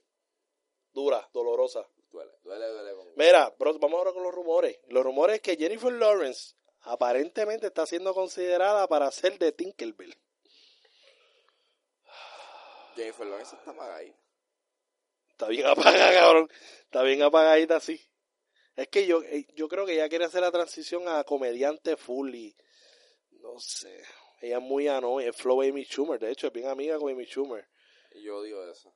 No me gusta esa amistad. Mira, aléjate de Amy Schumer, bebé. Amy Schumer es una pendeja. Oye, Jennifer Lawrence tiene una capacidad, capacidad actoral. Ella le mete. De hecho, ganó Golden Globe ese año que te dije lo de Jennifer Sylvester Stallone. Ganó mejor actriz. Sí, por... Joy. Este, pero, no Es sé. que, es que, es que el problema es que no Tinkerbell. Tinkerbell. Cabrón, Tinkerbell es para una de las estas actrices. bonita. No, cabrón, Jennifer Lawrence es hermosa. Pero como Flow Maleficent. Esa- Ajá. esas que tienen como que un look cute. Jennifer no tiene un look cute, tiene un look. Vaya mami, pero también es como que sea, annoying as fuck. Tiene, o sea, tiene, eh, tiene un look, eh, tiene un look a- annoying as fuck, pero se ve de estas personas que creo que si está en la casa ya se tira los peos ahí. ¡Ey! Y te tiras por la boca. Entonces, entonces, era bebé, era acá. Y tú, ¡ey! Vamos para allá. Este, ¡Oh! mira, pero Tinkerbell, no sé, no, no me gusta. Como Tinkerbell. ¿What? Nasty. Yo le veo más como a la de Maleficent, esas rubias así. Bueno, no tiene que ser rubia, pero. No, si a ir con la historia, pues. Una así. Aguanto hasta la de Soccer Punch. La que salió en Soccer Punch. La protagonista. Hey, un booty poderoso. Eh, no, eh, hablando de temas. Ok. Este, vamos a hablar ahora de, ¿qué piensas de Jennifer Lawrence como Tinkerbell? No, ¿verdad? Es que. No, no. Es que lo último que yo supe es que ella quería como que ella De hecho, Tinkerbell es una película de live action, claro, no dije. quería darse un espacio de la actuación, como que Ella quiere ser comediante, cabrón. Lo bueno que ella viene con un combat bien mierda, pero como comediante y me da ganas de llorar. Porque Jennifer tiene talento. o sea, ella está bien escondida porque ella no usa redes. o sea, Ella era lo más popular que había y de repente apaga. Eso mismo pasó con Lord, con, el- con Lord, la cantante. Lo mismo pasó y probablemente eso pare- pase lo mismo con Billie Eilish, esa. Pase la misma mierda, como que quizás es eh, el estar en el spotlight los drenó, las drenó tanto a ellas que... Porque ella eran big thing, ¿me entiendes? Ya, cuando salió Lord con el disco, creo que era Royals, que se llamaba el disco, ella, ella mató a Lady Gaga en venta. A Lady Gaga, brother, a Lady Gaga. estoy aquí bailando como es como que muy eh, Billie Eilish, que es básicamente el Lord. Básicamente, ponte a analizar, Billie, Billie no es Lord. Bueno, acá tiene 18. Sí, pero tiene, ¿qué tiene que ver eso, cabrón? No sé cuánto, cuánto tenía la edad. Eso no tiene que ver la edad. A lo que me refiero al tipo de cantante. Sí, pero me refiero a la edad que tenía. ¿A qué No, ella tenía menos. El Lord tenía menos. Y eh, Billie Eilish cumplió 18 ahora. Ella tenía también, sí, yo creo que tenía la misma edad. Cuando se pegaron bien cabrón. Bueno, Billie todavía está pegada. Y yo creo que Billie está más... más Yo pero a mí lo que me da miedo con una Billie es que pues se hace mayor. Tú sabes que estos artistas las drogas se las meten en el buzón. Cabrón, tengo miedo por ella, te lo juro. No es porque el look de ella parece que se mete perico hasta por los ojos. Pero es porque, porque Yo no creo que ella use perico. es que por eso pero es, es que me da miedo porque Lord yo creo que ya tuvo que haber tenido cierto tema con las drogas o algo porque como se quitó se quitó full aunque este año supuestamente viene un disco de ella y Adele también es una artista que no tira discos por muchos años o sea que no Adele, necesariamente papi, representa Adele está... está bien buena la mega. bueno Adele siempre ha estado buena pues, pues que era gordita y la gente pues no le Ella Chovy. Pero a mí siempre me Pero pareció una mujer atractiva. A mí siempre me pareció una mujer atractiva, Lord, este Lord. Bueno, Lord también es para mí una mami. Único está bien loca por el carajo. Y Pero, baila bien raro. baila, sí, como si le estuviera dando un infarto. Este, no es que he visto gente que le haya dado infarto, pero creo que, bueno, a mí me dieron, cuando yo era chiquito, a mí me dio este, ¿cómo se le llama esa mierda que uno empieza a temblar? Epilepsia. No es epilepsia, cabrón. Convulsión. Convulsiones, cabrón. Sí, De chiquito me daban y parecía un pescado fuera del agua, cabrón. Y pues Lord es eso. Pero no son convulsiones, ella bailando como un pescado. Eh, pero fuera del agua. Eh, pero nada. Bueno, Billy, Billy le copia eso. Para mí eh, son ellas, eh, son la misma persona. ¿No será que es que Lord está muerta y Billie Eilish Lord? No sé. Eso está pasando mucho con la música. Como que siempre ya no hay talentos como que tan diferentes. Simplemente aparece alguien que sustituye al talento que está batido. ¿Me entiendes? Mm. Randy lo sustituyó Zuna. Pues son más o menos la misma mierda. El mismo, más o menos el mismo tono de voz y toda la vaina. que ahora Ozuna... A O'Neill vino Sech y lo mató. Más o menos el mismo estilo. Ahora Ozuna es... Lo único que es diferente a Randy es que él se casquetea. ¿Qué sabes tú si Randy te casquetea o casquetea, cabrón? Mira, vamos al próximo tema. El próximo tema se llama- es el nuevo reboot de Pavo Ranger. ¿Qué tú crees de esta noticia? Otro reboot. nuevo. Sí, otro reboot. Sí, pero este va a ser este ambientalizado en los 90. Lo que me da, lo que me da como que preocupación grave es que sean ellos del futuro tratando de adaptarse a los 90. Ese, ese, esa mierda yo la odio. Sí, pero es que falta una. Falta una qué. Una Power Ranger. La amarilla. No entiendo. Hay una Power Ranger que se murió. De, lo- de, de los originales. Sí, pero no van a traer los originales. Es un reboot total, pero ubicado en los 90. Ay, no sé. Bueno, yo espero que no traiga el pendejo ese Power Ranger ese verde, que el sobrevalorado más no puede ver. El actor más sobrevalorado, verá, estos son los dos actores más sobrevalorados en la historia del cine, de lo que sea. El primero es el huevón ese que hace de, ¿cómo que se llama él? El, el, el Power Ranger verde, que también fue rojo y también fue blanco, estaba harto de verlo. Jason. Jason eh, Huelestaca ese, sobrevaloradísimo. Y el otro, Mark Hamill. Esos son los dos actores más sobrevalorados en la historia del cine. Y lo dije yo. Y claro, no, porque no, va a decir, va a decir Ángel, Ángel le da miedo. Yo sí soy la voz de la verdad. Es que- es que- Los dos actores más sobrevalorados. Mark Hamill, ¿cuántos personajes importantes ha tenido? Ah, sí, te voy a decir. El Joker en la serie animada y Luke Skywalker. ¡Wow! ¡Qué clase de carrera! Igual que el otro huevón, este, este, este huevón ese, Jason, Jason Caraculo. Power Ranger nada más, lo único que hizo toda su vida. ¡Wow! Increíble. Excelente actuación. Mila Jokovic es otra. Mila Jokovic es una excelente actriz, pero cuando el día que ella muera, todo el mundo la va a recordar como la mata zombie, porque no manda y como la villana mierda de Hellboy. Es lo único que va a como recordar de Fifth ella. Sí. Ah, bueno, ah, bueno, está bien, ahí, ahí me pillaste. Lilu Dallas Es Multipass. verdad, es verdad. Es verdad, está bien. Está bien, ahí, está bien. Pues estoy hablando mierda. Ahí hablé mierda. Pero con Hamill, Ángel, dime, no, no, Ángel, yo quiero hundirte con la mierda, con, eh, hundirte la mierda conmigo. Dime tú. Mark Hamill. y el Jason Caraculo ese. Pero es que, ¿sabes qué? A mí nunca me gustó los Power Rangers. Ay, Dios mío, este se fue más allá. Siempre yo lo vi tecato. A mí me gustaban mucho los Power Rangers. Ah. Mucho. Pero siempre veía esto, era como que, Oh, ¿cuál es la glor- glorificarlo tanto? Hay otros Power, todos los Power Rangers, los Power Rangers, Ángel, Ángel, Ángel, Ángel, dime, dime, dime, dime. Power Rangers. Es Power Rangers, es como que el grupo, no es como que uno es mejor que el otro. Bueno, si no era el verde, era el rojo. Y los dos lo interpretaba el ese bicho ese. En un momento creo que interpretó el rojo y el blanco también, cabrón. Él interpretaba todo. Me tenía harto. Y de eso, entonces hacen el reboot de Power Ranger y tiene que salir el careculo ese también, ahí sale. Así mirando así, uh, uh, una miel y los mamones. ¡Eh! ¡Mira, está ahí! ¡Mi infancia! ¡Ay, me diste directo la infancia! ¡Es una mierda! ¡Es una mierda! Mi infancia fue una desgracia hacia él. una vez que estaba harto de verlo. Lo veía con el pelo largo, Vea, se creía vea. modelo el cabrón. Vea, vea, vea. A la madre. Cuando tú dijiste eso de directo, me dijiste directo la infancia. ¿Dónde está la infancia? ¿En qué lado? ¿En no qué sé, área? desconozco. Eh, Cuando pienso en ese pendejo, en las nalgas. Eh, es una mierda. Son los dos actores más sobrevalorados de la historia. ¿Tú no tienes algún otro para añadirlo para terminar estos tres? ¿Estás de acuerdo con Mark Hamill, verdad que sí?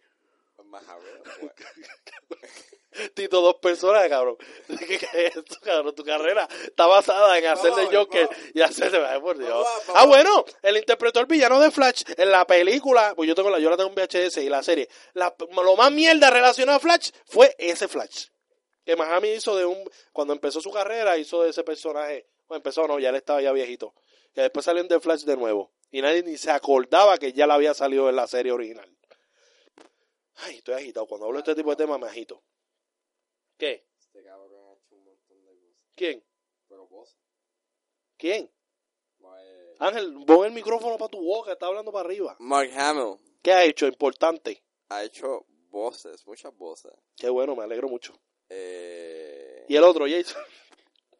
Él hizo de Wolverine una vez. Ah, brutal, brutal, me encanta. Eh, Eso no es memorable, Ángel. Ángel, cuando... Oye, Ángel, vamos a ser justos. Todavía tiene tiempo de salir del sarcófago. Pues tú sabes que la mayoría de estos actores salen de sarcó- están en el sarcófago 20 años. Batman. Wow. Ok, busca Batman, Batman, Batman, Batman, Batman, Little Batman. Mermaid, la serie. Brutal, que nadie vio. Que nadie vio. Eso no lo vio nadie. Ajá. Eh, Luke Skywalker. Los dos actores más sobrevalorados del siglo. Estamos hablando de la década, esos son del siglo. Del siglo. Sí. Tito dos personajes. Tito dos personajes. Sí. ¿Qué? ¿Qué estoy entiendo? Dale, pero dime más. Él hizo ahora The Regular Show. Brutal, brutal, tremendo. Oscar, Go- Golden Globe Worthy. Dime. Ángel, dale. Me dice que estoy hateando, pero te estás riendo porque The sabe que no tiene nada. De Flash. Batman Arkham Knight, que Ah, el juego. Sí, brutal, brutal. ¿Y después? ¿Batman otra vez? Eh, ¿Cuántos Batman más quedan? Apareció en Kingsman. Ah, brutal. Apareció. ¿Cuánto? ¿Tres minutos? ¿Un segundo? Como Maripili, en la película de Yellow, creo que fue salió ya. Dime. Dime. A ver, a ver, a ver. Mira. Chuck. Batman. Brutal. Scooby-Doo.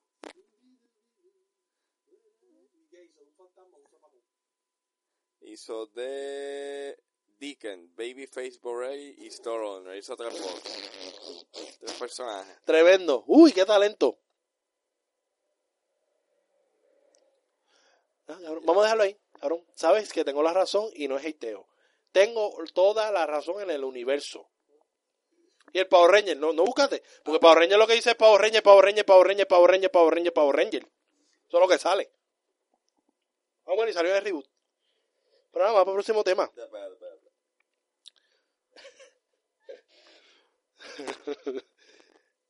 Viene más hater este año, ¿verdad? Eh, Power Rangers. Ajá, ¿qué más?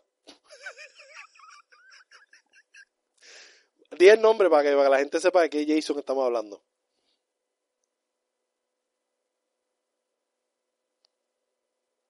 Dale, Ángel, que no tenemos todo el día aquí. El blanco, ¿verdad?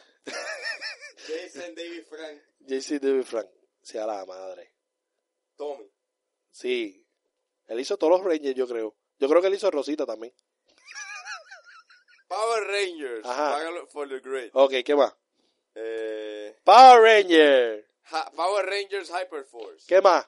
Power Rangers Legacy. ¿Qué más? Power Rangers Ninja Steel. ¿Qué más? Eh, Underdogs Rising, We Bear Bears, Eso está dentro del universo cinematográfico de Power Rangers. Continúa. Power Rangers. La película. Power Rangers Super Mega Force. The Legendary Battle. Eso también está en el universo No, cinematográfico no, de no, Power no, Rangers. así se llama. Power Rangers Ah, ah. Super Mega Force. Legendary Battle. Mira, yo tengo, Power Rangers Mega Force. clase de mierda. Mira. Yo tengo dos películas de Power Rangers, cabrón. Power Rangers Dino Thunder. Mira, yo tengo aquí, yo tengo aquí Power Rangers eh, Turbo Power Rangers Movie y tengo Power Rangers Space. Power Rangers Wild Force. Vamos a ver.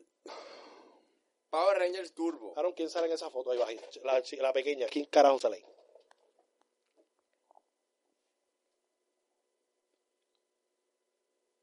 ¿Quién carajo es? Ese es él, cabrón.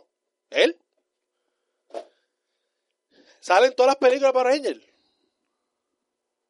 Nah. Ya, Ángel, te estamos dejando un vacío aquí por estar vacilando a Jason. Pero nada, Jason David Frank, lo estoy harto de ti. Estoy harto de ti y estoy harto de que estén bajándote zipper cuando, lógicamente, usted es un actor de un solo personaje. es todo. Igual que Mahamin, Tito, dos personajes. Power Rangers Turbo. Ah, mira, cabrón, esto es, mira. Turbo. A Power Rangers Movie, que esa es la que tú tienes. Hey. Maggie Morphin Power Rangers. Maggie, Maggie Morphin Power Rangers Live. Power Rangers CEO. harto estoy, harto estoy. Power. Rangers CEO CEO Quest. Estoy harto. Eh, Lord says Monster Heads. Power Ranger. The eh, ah, villains of the Maggie Morphin Power Rangers. mira, ya, Ángel, ya entendimos. Maggie Morpher Ángel. Power Rangers Ninja Quest. Ángel, ya entendimos. Maggie Morpher Power Rangers The Movie. Ángel, ya entendimos. The Good, The Bad, and The Stupid. The Oh, the Power Rangers. of- Maggie Morpher Power Rangers Coyote Club Level Ya 1. la madre. Maggie Morpher Power Rangers Alpha Magical Screamers y VR Troopers. Dios santo. Mira, vamos a terminar con el tema. Mira, Power Ranger, yo, yo le tengo fe a ese proyecto, ese nuevo proyecto ubicado en los 90. Eh, después que le metan todo, toda la música posible de los 90, yo estoy feliz. 90, a mí me encanta la música de los 90, la música de los 80. Que Así que- pongan el intro. Go, go, Power. Tururururu. Me encantaría. el Power Ranger verde. Me lo hueve de cago en la madre el director. Este, hablando de Power Ranger, no sé por qué me vino a la mente Travis Knight, se quitó el proyecto de Uncharted. Sí, mano. Se Otra quitó. vez ese proyecto Se- se, queda huérfano. Primero era Charles Levy, ¿verdad? Eh, acho, ese proyecto lleva dando bandazos con cojones. Sí, Uncharted. Empezó, primero iba a ser David O. Russell, que fue el director de American Hustle y de Joy. Ok. Entonces, no fue. Entonces cogieron a Joe Carnahan, que fue el que hizo Smoking Aces. Ok. Tampoco pasó nada. Entonces iba a ser eh, Dan Trachtenberg, Trachtenberg, que era el director de Ten Cloverfield Lane, que tampoco. Y entonces Sean Levi iba a ser un, por un tiempo iba a ser también el director. Y se quitó. Tampoco. Y entonces Travis Knight al último. Y se quitó también. Esos chorros gloriados lo que son. Lo tan No, el caso de, de Travis Knight es que no puede por compromiso, porque Iba a ser Batman, ¿verdad? el shooting estaba complicado, porque iba a hacer otra película y Fuck it. Se joda Uncharted. Pero nada, vamos para el último tema. Y este es el tema más controversial que vamos a estar tocando el día de hoy. Este, y es el tema de la actriz. Bueno, sí, vamos directo con las damas primero. Actriz de, de la década, actor de la década y director de la Decadation. Arrancamos, Ángel. Ángel, arrancamos con la actriz de la década. dale. Se me hizo sencillo escoger a mi actriz de la década y es porque esta mujer está non-stop. La mujer no ha parado de trabajar en la, en la década. Realmente, eh, si la película no está buena, por lo menos su interpretación logra hacer el highlight de la película, aunque la película sea una basura. Por ejemplo, bueno, no, cuando diga el nombre, pues digo cuál es el ejemplo. Eh, hay otra actriz que consideré en la lista y entre ellas pues fue Lupita Nyong'o, que es una de las mejores actrices disponibles hoy por hoy. Eh, tiene tres películas palos dentro de la década, pero me tuve que ir indiscutiblemente con mi Margot Robbie. Margot Robbie es una actriz que pues ha lanzado bastante palitos y te voy a mencionar los palitos que ha mencionado esta década, eh, esta, esta década nada más. Y podemos hablar de Pop Bombshell, que todavía no lo hemos visto, pero gran pronóstico que va a ser siendo peliculón. Once Upon en Hollywood, que aunque no tiene tanta participación, mata a la liga interpretando a Sharon Taylor y David. Es a excelente, excelente, excelente. Mary Queen Scott, que sale con la, la pendanga de Larry Bird, de Larry Bird, no, de Lady Bird. Lady Bird, Larry Bird es el baloncesto. Hay Tonya, que está bien fucking dura esa película, bien súper dura. Este, eh, esto fue una película que no la valoraron como debieron valorar, una película fucking violenta. ¿Tú, tú no has visto Tonya todavía, la? No. Y Wolf of Wall Street. Eso sin mencionar Suicide Squad, que ya mata a la liga como Harley Quinn, y también la película Focus con Will Smith. Eso sin mencionarla, esas dos. Pero mencionando los highlights, esas películas, cuando tú te pones a analizar la carrera de Margot Robbie en esta década, ha roto nalgas. Y se ha posicionado como una de las mejores actrices hoy por hoy. ¿Cuál es tu actriz favorita, este Angelito? Bueno, favorita no. Esto, esto es algo objetivo, tampoco es que esto es gusto, aunque en el actor de la década, de la década. te puedo decir Amy Adams. Amy Adams. ¿Por qué? Amy Adams ha hecho unas cuantas películas que están bien cabronas. Like, ella hizo The Master. No la he visto. Pero, Esa es la palabra, esta es la palabra más famosa de Ángel. La, la, la oración más, más famosa. No la he visto, pero pero, Ángel no ha visto nada. Ángel es el crítico que menos películas ve. pero, eh, he escuchado cosas muy buenas de su actuación. Pero, si nos vamos a lo que yo he visto, Ajá, que, que son como dos películas. eh, ¿Viste Arrival? The Arrival, Ujú, ¿cuál más? The Vice, ¿No viste Nocturnal Animals? La quiero ver. Ella le mete, le mete, le mete. O sea, Viste, no le mete más que, que este huevón, este, el de Kikas. El que sale en Kikas. ah, eh, Aaron Taylor Johnson. No le mete más que él. porque él, él se roba el show en la película, pero le mete. Pero yo quedé bien, o sea, me gustó mucho la actuación de ella en Arrival, porque es que te coge, eh, eh, es una sinfonía de muchas cosas que, que funciona. Ok. Y en Vice ella le mete cabrón, like, ella hace de la esposa de Dick Cheney y tiene este poder la de Christian Bale. Sí. Ok. y comanda bien bien las escenas. O sea, que pues yo te considero que es una de las actrices que ha variado. O sea, te puede hacer de todo. Ok. Te puede hacer de una mujer bien decidida a una mujer que tiene dudas y está como que en este proceso de qué está pasando. Claro. Bueno, por ejemplo, el trailer que hablamos. De The Woman in the Window. O sea, este O- año tuvo un buen año. Otra ¿eh? mención, otra, ok, ya mencionaste Amy Adams. Yo me fui con. Goya, menciono honorífica. Eh, Que recuerda que eso quizás son dos películas, tres películas, y tenemos que irnos con la nena de Midsommar. Florence Pugh. Florence Pugh, yo creo que es una de las mejores actrices de esta década, aunque lo que tiene son, en el repertorio tiene tres, que es Midsommar, eh, Little Woman, y Fire with My Family. sí, porque por ahí viene Black Widow, pero todavía no ha estrenado, pero, Pero- yo creo que le va a meter bien a fuego. Pero Eh, son más De actrices, mención que en honorífica el yo futuro- pondría a Scarlett Johansson. ah, Scarlett Johansson también. ¿Cuándo salió Her? Her salió en el 2014. Ah, pues, sí. Y de- discutible, O sea, indiscutible. Yo pongo Her, Está ahí, está ahí, Ah. Scarlett está en el top. Her Under the Skin. Está bien, cabrón. Sí. La actuación de ella es bien fría. Like, ella es un alien. Cabrón, ella le mete cabroncísimo a, a la actuación. Lo que pasa es que pues se encasilló en ser Black Widow. Y por eso que te digo que ya para la Y próxima eso- década, Scarlett Johansson va a ser, cabrón, si no la mejor actriz, ahí, O sea, paseándose como ahora mismo. Mira ahora, pues, mira pues ahora pues Mar, o sea, pues Ujú. Marriage Story, o sea, Ujú. ella le metió de mente. Marriage o sea, Story también. O sea, Her, Her, papi, Her Her lo que sale la voz de ella. Mata, bien cabrón. o sea, lo que se ve antes Her, Under the Skin y ¿Cómo se llama la película que ella es una computadora? Ah, Lucy. Es una mierda de película, pero su interpretación no decepciona. Ella no decepciona. Ghost in the Shell también su interpretación no, no, no decepciona, aunque a mí no me gusta la película. Para mí es una mierda de película. Pero ella como actriz siempre está demostrándolo todo. Otra actriz que te puedo decir que estuvo cool. Colette. Ah, bueno, Kate Blanchett. Kate Blanchett. Tony Colette, ¿qué se llama? La de Hereditary. Tony Colette le metió. Sí, pero salió en Knives Out y salió en, en Hereditary. Sí, pero No, no crees. dos roles. Ok. Entonces, por eso son menciones honoríficas, no es que están en el top. que En el top indiscutiblemente es Margot Robbie, Scarlett Johansson y, y Amy Adams, sin orden en específico. O sea, si pienso como que en el desempeño que han tenido, you know, y el... Y otra actriz que podía estar ahí está Tatiana Maslany, pero no ha tenido tanta y, presencia en. Estados Unidos. como que qué tan aclamado y cuántas nominaciones Sí, sí. han recibido en... A Ah, lo pues, largo. pues. Amy Adams es indiscutiblemente, porque Sí. ella hizo...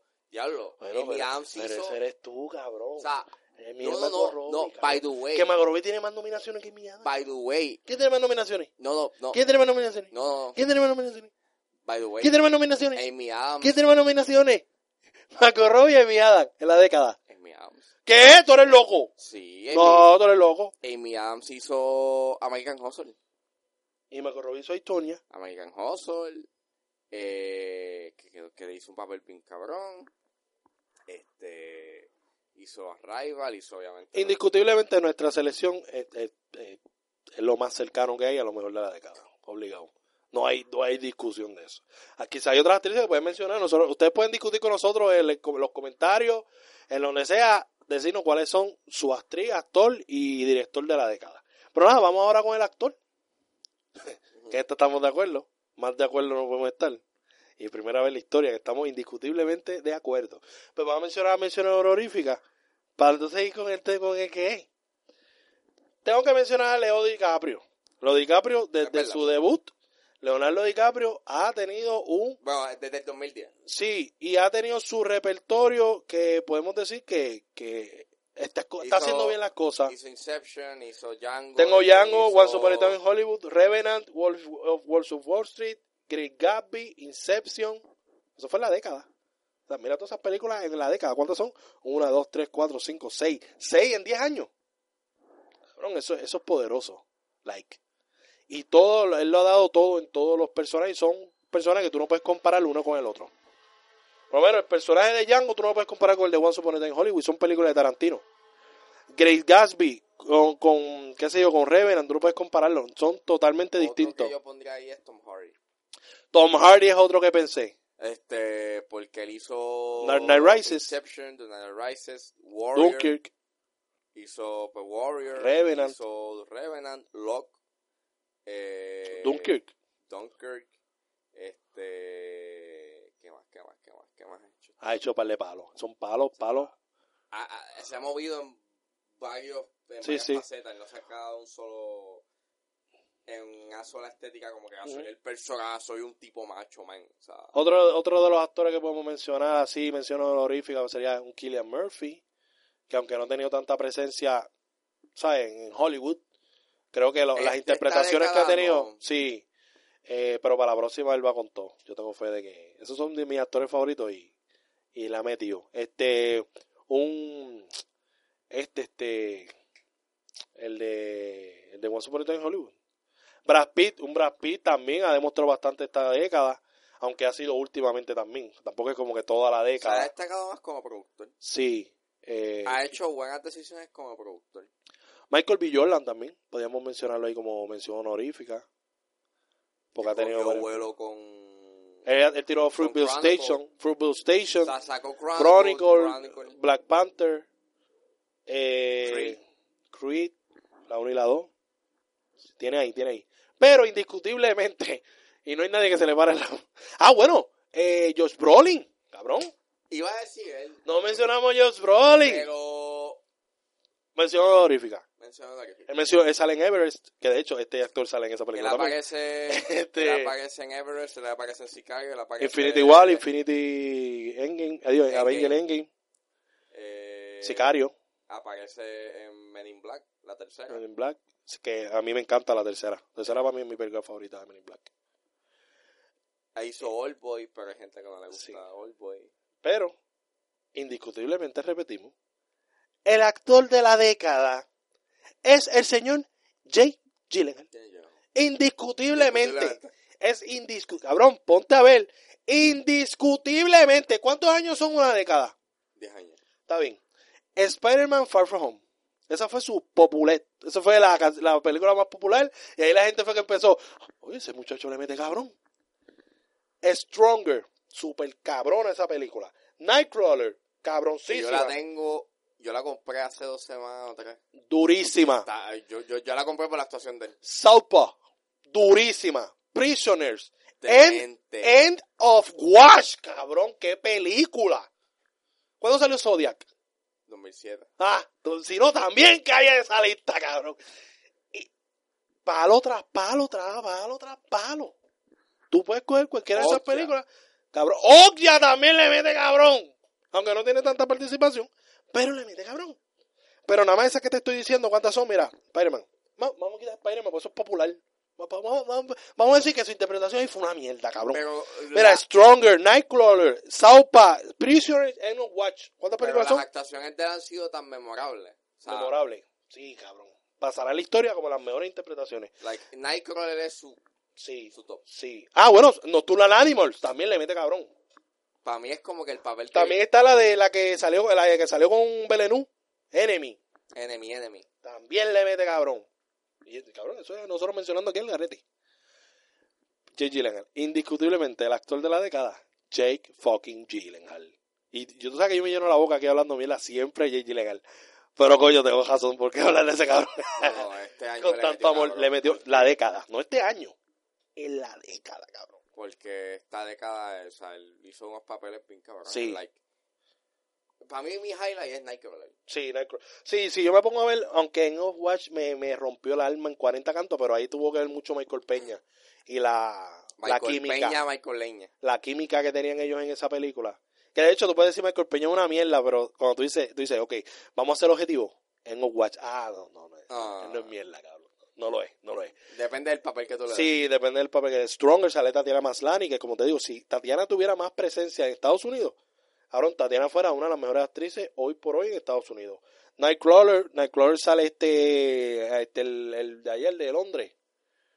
Eh, ¿Cómo es que se llama? Que sale también en, en Venom, que sale en Venom. Ah, eh, Riz Ahmed. Riz Ahmed sale, que Riz Ahmed también es uno, un actor cabrón. En Saupa pues sale este... eh, no sale Mia la otra, este Michelle... Eh, no, es Rachel McAdams. Rachel McAdams, Rachel McAdams. Rachel McAdams, que le mete cabrón. Este, en Prisoner sale Hugh Jackman. Hugh Jackman, Viola Davis. Sí. Y entonces, pues, Spider-Man sale Tom Holland, ¿no? Que de hecho, me atrevo a apostar, cabrón, y lo apuesto hoy. Tom Holland va a estar en nuestra conversación del, del actor de la próxima década. De la década que acaba de empezar. ¿Tú qué? Tom Holland va a estar, indiscutiblemente va a estar ahí y en el top. En el top, te lo estoy diciendo, en el top. Y Jay Gyllenhaal lo está dando todo, se volvió más popular, abrió su cuenta de Instagram. Cabrón, tiene más posibilidades de hacer más películas todavía y ese va a estar otra vez en la próxima década en el top también. Él tiene dos. ¿Qué? Él tiene dos cuentas. Tiene dos cuentas de Instagram. Él tiene una personal, o sea, la, la cuenta que él usa, y una para su gato. Mira para allá. Ya le cogí truco a las redes sociales y una vez que tú sabes que los, los directores están metidos en las redes sociales y ven lo que tú pones. So, estoy pompeado, estoy pompeado. Otros actores que podemos mencionar, James McAvoy. Lo pichamos. James McAvoy y Michael Fassbender sí hubiese cogido mejores personajes. Pero son dos actores que... Él le metió al principio Sí. de década. Sí. Cuando él le metió en No, pero James cerró bien. X-Men, él hizo X-Men First Class, lo hizo Shame, Ujú, lo hizo 12 Years a Slave, y Ah, bueno, tenemos a Hugh Jackman también, que no lo mencionamos. Hizo Prisoners, hizo The Greatest Showman, hizo Logan. También podía estar en la conversación, pero es que Jake Gyllenhaal trepó la barra Eh. tan arriba, cabrón. que es como que... Sí, yeah. es indiscutible, cabrón. es Oye, todos los colegas que escuchan este podcast, todos los panas, todos... Yo quiero que me digan a mí un actor que le haya metido más cabrón que Jake Gyllenhaal en esta década. Y te voy a pagar. te voy a pagar. Te voy a pagar. me lo pico. Me, me pico la maceta. Que, que me diga alguien que le haya metido más cabrón que Jake Gyllenhaal en esta década. Pero nada, bueno, también se pueden él. No, pero ese es el flow drama. Pero si nos vamos por flow acción, el mejor es Dwayne Ay, Johnson. El mejor es Dwayne Johnson. Si nos vamos por comedia, el mejor fue Kevin Hart. Y si nos vamos... No, no, no, no. Overall. Overall. ¿Qué actor le metió más cabrón? Y fue Gyllenhaal. Y mencionamos a Yuyama, mencionamos a Joe Brolin, mencionamos el top. Esos son los top. Pero indiscutiblemente Jay Gyllenhaal es el mejor actor de la década. Eso no hay discusión. Y ahora vamos para otro tema que quizá pueda haber un poco más de debate aquí. Que es el director de la Decadation. Y yo pues tengo varios personas, yo los voy a mencionar porque ahí está el tuyo. ¿O quieres menc- menciona tú el tuyo? Porque yo lo tengo en mi lista. Ok. El tuyo, este es tu director favorito. No, director favorito y también tu director de la década. ¿Por qué? Menciona por qué y quién es. Ok. Mi director favorito es, bueno, y el director que marcó esta década Ajá, es para mí eh, Denis Villeneuve. ok. Porque Villeneuve, eh, lo que me impresionó de él fue la manera en cómo él anual, pues el tipo hizo por cinco años, casi seis, de corrido, hizo película tras película. La consistencia. La consistencia, y no solamente la consistencia, también es el Y hay hecho- películas anunciadas de él que, que sabemos que van a ser unos palos sea, cabrones. y sabe, o sea, y es el hecho de que él brincaba género. Él nunca se, Sí, él sí. nunca se estancó en un solo género. Sí, Él sí. hizo Prisoners, es un drama policíaco, sort of. Enemy, un drama Es psicológico. un drama psicológico. Sicario, Entonces, mafia. Sicario es este un Bichote, drama- droga. Es esto, es, es un drama thriller. Entonces, Arrival es un drama Extraterrestre. ciencia ficción. Sí. Y entonces Blade Runner Futurístico. es un cyberpunk sci-fi puro. Sí, O sea, sí, sí. tipo brincó de género en género. Sí, es y- verdad, es verdad. Y él estuvo ahí driviando la bola. Y creo que está trabajando la película de Cleopatra y está bre- bregando Doom. Es como que dos cosas, cabrón, que no O mezclan. sea, y Doom Tiene a, a Timothy Chalamet. Y Doom tiene, van a ser dos partes. Tiene Timothy Chalamet. La- Que de hecho, ese también lo debimos mencionar en los actores del futuro, porque yo creo que Tom Holland y Timothy van a ser el O sea, top en la próxima década full. van a ser dos partes. ¿sabes? Dos partes. Dos partes. Pero la, la original era una. Cada una. Pero van a ser dos partes porque quiere coger todo lo del libro. Ahí va a estar Dave Bautista, ¿la? Yes. Se enamoró. Oye, ¿por qué los directores que trabajan con Dave como que se enamoran de él? ¿Será que trabaja tan cabrón? Es que la... eh, Porque James Gunn se lo quiere llevar para Suicide Squad. Que lo quiere que interprete a Bane. Que para mí, perfecto. Y este también se lo lleva para allá para Doom. Y salió en Blade Runner. 2049. En 2049. O sea, Villeneuve en realidad es uno de los directores Sí. que ha marcado la consistencia y el, el tipo te puede brincar de género en género y me ha demostrado que el tipo es, sabe lo que hace. Pues yo, yo añadí, yo lo puse, tú sabes que yo en mi lista puse varios como que, ¿sabes? Pero indiscutiblemente, Es de lo mejor, de lo mejor que ha existido en esta Y década. si vamos este También mencioné a Christopher Nolan. Christopher Nolan. Christopher Nolan ha sido consistente. Tuvo Inception, Dunkirk, Interstellar, Dark Knight Rises. Even though en mi opinión personal no es la mejor de él, ¿Cuál? Interstellar. Interstellar. Pienso Pero es una buena final- película. pero que es una buena película nonetheless. Sí, sí, no, y que tiene su, su, su marca. Esto del tiempo y toda esa mierda. So, yo también la tengo como mención honorífica. También tengo a Veneno. Scorsese es otro que Scorsese. le metió, él hizo Hugo. Entonces después hizo Duo, eh, Duo for Wall Street. Hugo es la que sale este Sacha Baron Cohen. Yes. Y sale a Sa Sa Butterfield, creo que sale. Creo que sí. Ok. Este hizo Duo for Wall Street, luego hizo Silence. Sí, hizo Sí, que sale este Andrew Garfield. Y después de Silence hizo este The Irishman. Ok. Que cerró, el- cerró el año sólido. Oh, exacto. Eh, otro director que estuvo muy bueno fue Ari. Ari Aster, que su debut fue eh, pues, eh, pues Hereditary y luego la batió de nuevo con Midsommar, que la considero... Y ya que estamos hablando de Ari, vamos a hablar del otro Ari. Ari Maniel, creo. Henry Maniel, yo creo que ese indiscutiblemente Eh, indiscutible- es el director de la década de El Puerto Rico. director de la década de Puerto Rico. Transform, hizo- buen intento. Pero este cabrón lo que ha tirado es masacote. Él creo que lanzó Under My Nails en el 2010. Sí. Luego de esa hizo... La vaca con gafas que le No, hizo no, ya. No, eso eh, fue de la, eso de la fue- misma escritora. No, no, fue otro tipo, fue Alex Santiago. Pero ¿quién fue la guionista? No, no, fue el, fue el mismo director. Ah, yo creía que tenía que ver este Nick, Nick ¿cómo se llama ella? Eh, Kisha Tequinabullo. Creía que estaba ahí. Ajá. Eh, luego de esa hicieron Antes que cante el gallo. que está en Amazon Prime. Que después de antes, de antes que cante el gallo hicieron ¿Quién eres tú? ¿Quién eres tú? O sea, el tipo hizo tres películas, no las sacó anual. Y la película El silencio del viento. Eso es de Álvaro Ponte Santana. Ok, pues ese también está ahí. Mención honorífica. Mención Y honorífica. Jacobo también está por ahí. Mención honorífica. Pero Jacobo- Carla Cabina también, aunque es una. Carla Cabina hizo extraterrestres, pero su debut fue bien sólido. ¿Sabes lo que me da tristeza? Cabrón, y lo voy a hablar. Que no sé si hay otra película. Y me da tristeza, cabrón. Que Carla... Sí, pues ella se sacrificó mucho por esa película. No, y, y la jugada... No, No, no, y, la- y como estaba contando, o sea, la jugada le salió... Ella es más flow documental. Pero ella le mete. No, le mete. O sea, ella le mete en términos narrativos.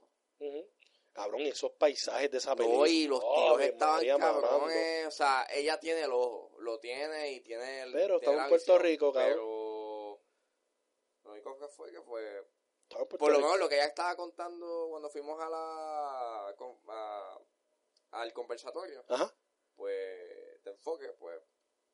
Es que la jugada le salió mal. Sea, Es que también yo estuve en otra conferencia que ella hizo en la Lomet. Y habló también de eso. o sea, que la jugada, o sea, tenía, tenía todo bien, estaba todo planchado. Pero el destino le jugó una mala jugada. Ella también la editó, cabrón. Ella editó la película. Like. Boss, cabrón. Boss. Una fucking boss. Pero nada, volviendo. Mi director. Fincher es Ah, otro. David Fincher es otro. Sí, pero eso son menciones honoríficas. Pero él hizo The Social Network. Y esa película estuvo muy cabrón. Bueno, el director de La La Land. O sea, The Social Network. Luego él hizo The Girl with a Dragon Tattoo. y luego hizo Gone Girl y ya. Otra mención honorífica que podemos mencionar es Jordan Peele. Él fue executive producer, creo, de la película de Black Clansman. Hizo Oz, hizo Get Out. Aunque Oz es una mierda, Y hay que entender que tiene un valor bastante importante. Y Ah, no mencionamos a Dan Driver en, en actor. No, de La La Land. Eh, que Él hizo First Man. Damien Chazelle, eh, digo, de, Damien este Chazelle, que él hizo Whiplash. Bien dura. Sí, La La Land y First Man. sí. Son tres películas. Pero nada, mi, mi, mi, mi, yo escogí al bichote Quentin Tarantino. Indiscutiblemente para mí, Quentin creó tres fucking clásicos. Cuatro. ¿Cuál es el otro? The Hateful Eight. No, mira, fue Django, Hateful Eight y Once Upon a Time in Hollywood. Ah, sí, Son tres, la Ah. década. Este, son tres clásicos. O sea, son películas que tan solo tener el nombre Tarantino son clásicos. Son, son películas que te pueden dar en tu clase de cine. Cómodo. Porque son películas que trascienden lo que es tú sentarte a verla en el cine. Es una película que forma ya parte de lo que es eh, lo, lo que tú valoras como cine. Tú, si tú ves el cine Tarantino, lo entiendes, ya tu criterio no es que se eleva, cabrón, porque tampoco tú eres el más que sabe porque ves películas de Tarantino.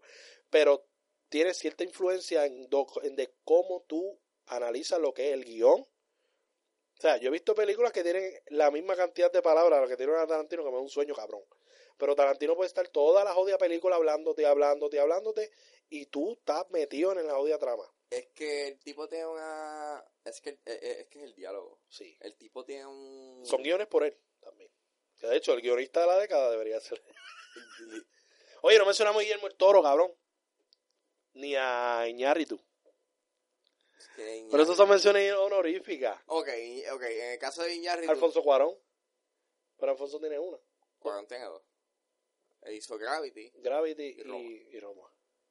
Yo lo, también lo pondría, pero es que... Mención honorífica, cabrón. Dos para la década. No, Cuando todos estos no, están con no, un- No, Un juego, O sea, ¿tú me entiendes? no, no.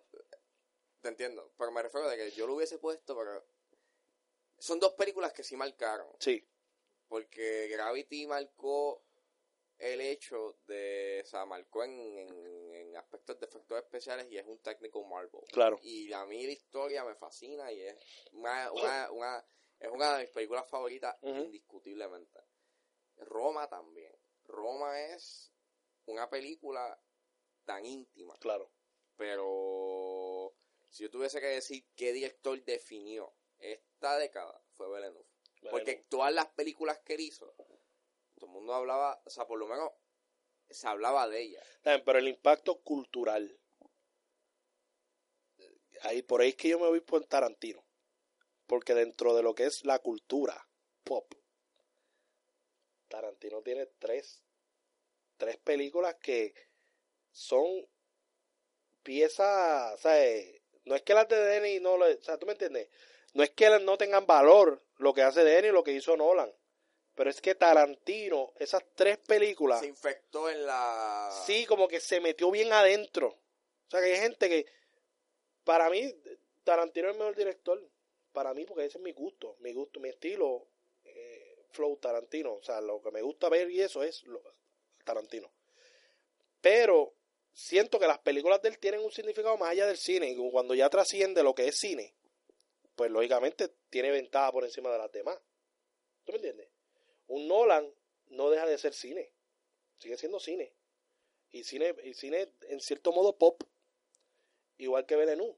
Lo único que Belenú se ha ido como que ha ido trepando poco a poco. ¿Tú me entiendes? Pero ya Tarantino es una leyenda. Y Tarantino trasciende el cine. Tarantino ya es marcado en la cultura. Ya es como algo más personal. ¿Me entiendes? Y los temas que toca son un poco más, más deep. ¿Entiendes? Cuando supone estar en Hollywood un tema muy touchy. Y él lo tocó ahí. Django, que es el tema del racismo, cabrón. Y Y la esclavitud. de Eight también, cabrón. Son temas deep. Pues cabrón, tú hablas aquí en Prisoner, pues tú hablas aquí de, de- del secuestro, Bueno, y de habla de la... la por lo menos- pedofilia. Por lo menos la... En Prisoner se habla de la inocencia. Sí, O sea, y cómo la inocencia se va corrompiendo. claro. Y eso es algo que Villeneuve, por lo menos en las primeras tres películas que hizo, él habla. Habla de la inocencia y cómo se pierde. Eh, donde él hace su pis, o por lo menos donde yo pienso que ahí él me cogió y, me- y yo dije, coño, si Te este cogió. tipo, este tipo, este tipo, es mi cogió. favorito full fue en Sicario, porque de hecho yo hice mi trabajo investigativo que yo hice para la clase de, de- de este semestre, yo hice un, un trabajo investigativo de tráfico y Sicario, porque ambas se parecen, y el final es lo que hace que a mí me, me chocó, como que el- la película acaba de una manera tan fuerte y tan negativa que tú dices, coño, o sea, él básicamente te dice, mira, la guerra contra las drogas no se gana, no se, no, nunca se va a ganar. Exacto. Y Arrival es otra, o sea, lo que él hizo con Arrival, que es como que te presenta el due, como que la juega con el tiempo. No la he visto, no la he visto. No puedo hablar mierda ni nada, no la he visto. Arrival juega con el tiempo. Quiero verla, está en Hulu. Sí. Arrival juega con el En la pirata, la, la página pirata que yo me meto. La, la, la, la él juega con el tiempo y es como que el final me chocó. Yo hice, ¿qué, qué, wow, ¿qué carajo está pasando? Un plot aquí?" twist. Cabrón, porque tú piensas de que la película está corriendo de una manera y corre de otra. Ya, ya.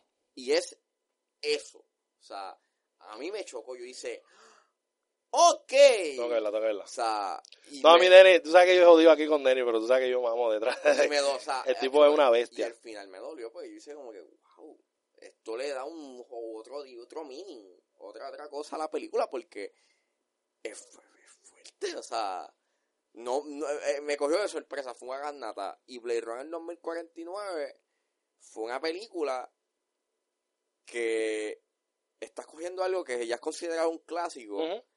que tú puedes hacer. Sí, como que es, que es O una sea, presión cabrona. Es un reto. Sí. Y el tipo cogió, hijo, Hizo algo... papá, no te preocupes que yo lo tengo mega mangado.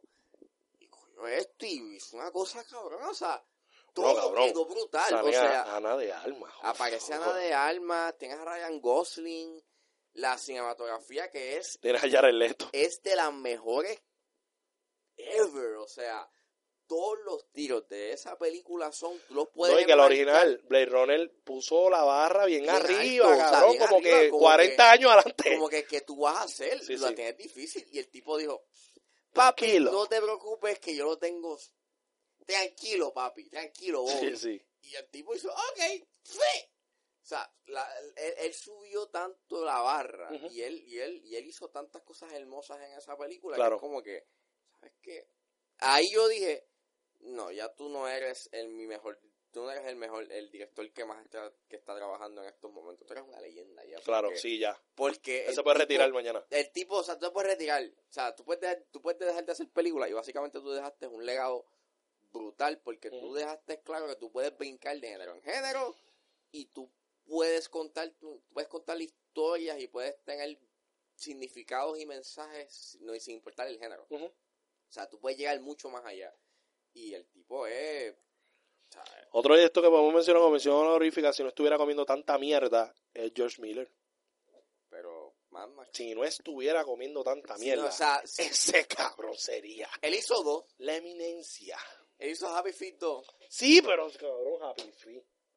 Y que no. Sí, pero por ahí viene la nueva película de Mad Max.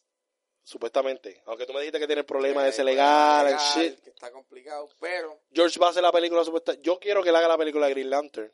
Iñárritu. ¿Qué tiene por ahí? Él No, tiró Birdman, no, no. tiró de Revenant. Iñárritu hizo Birdman. Que él- es, es- es es- la mejor que él hizo. Esta década. Y The Revenant, pues. La tiró tú, pero una película, O cabrón. sea, Cabrón, no es que no me es gusta. una película bien buena. Yo, yo, yo, yo, yo la respeto en su aspecto técnico. No, sale el macho tuyo O sea, este del de Midsommar. yo la respeto en su aspecto técnico, pero su aspecto narrativo es tan pretencioso y es tan en tu cara que es como que, cabrón, yo no soy estúpido, yo te puedo entender lo que está pasando.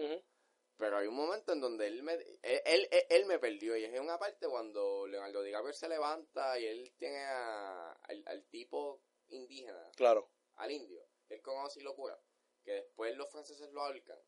Pues él, a él, al, al, al indio le ponen un cartel mientras está colgado, le ponen un cartel que dice Je suis savage y es como que significa todos somos salvajes. Y yo recuerdo que cuando estaba en el cine, viendo esa escena, y me pone en subtítulos. Porque no es que me ponen subtítulos en español, no es que ni siquiera lo ponen, lo dejan así en francés. No, me lo ponen en español. Todos somos salvajes, como que, diablo, en serio, mano, tú no me podías, yo, yo no podía como que interpretar eso, no, me lo, me, me, me lo tenías que poner en mi cara de que no, esto sí, esto es deep, porque la humanidad es salvaje. Mira.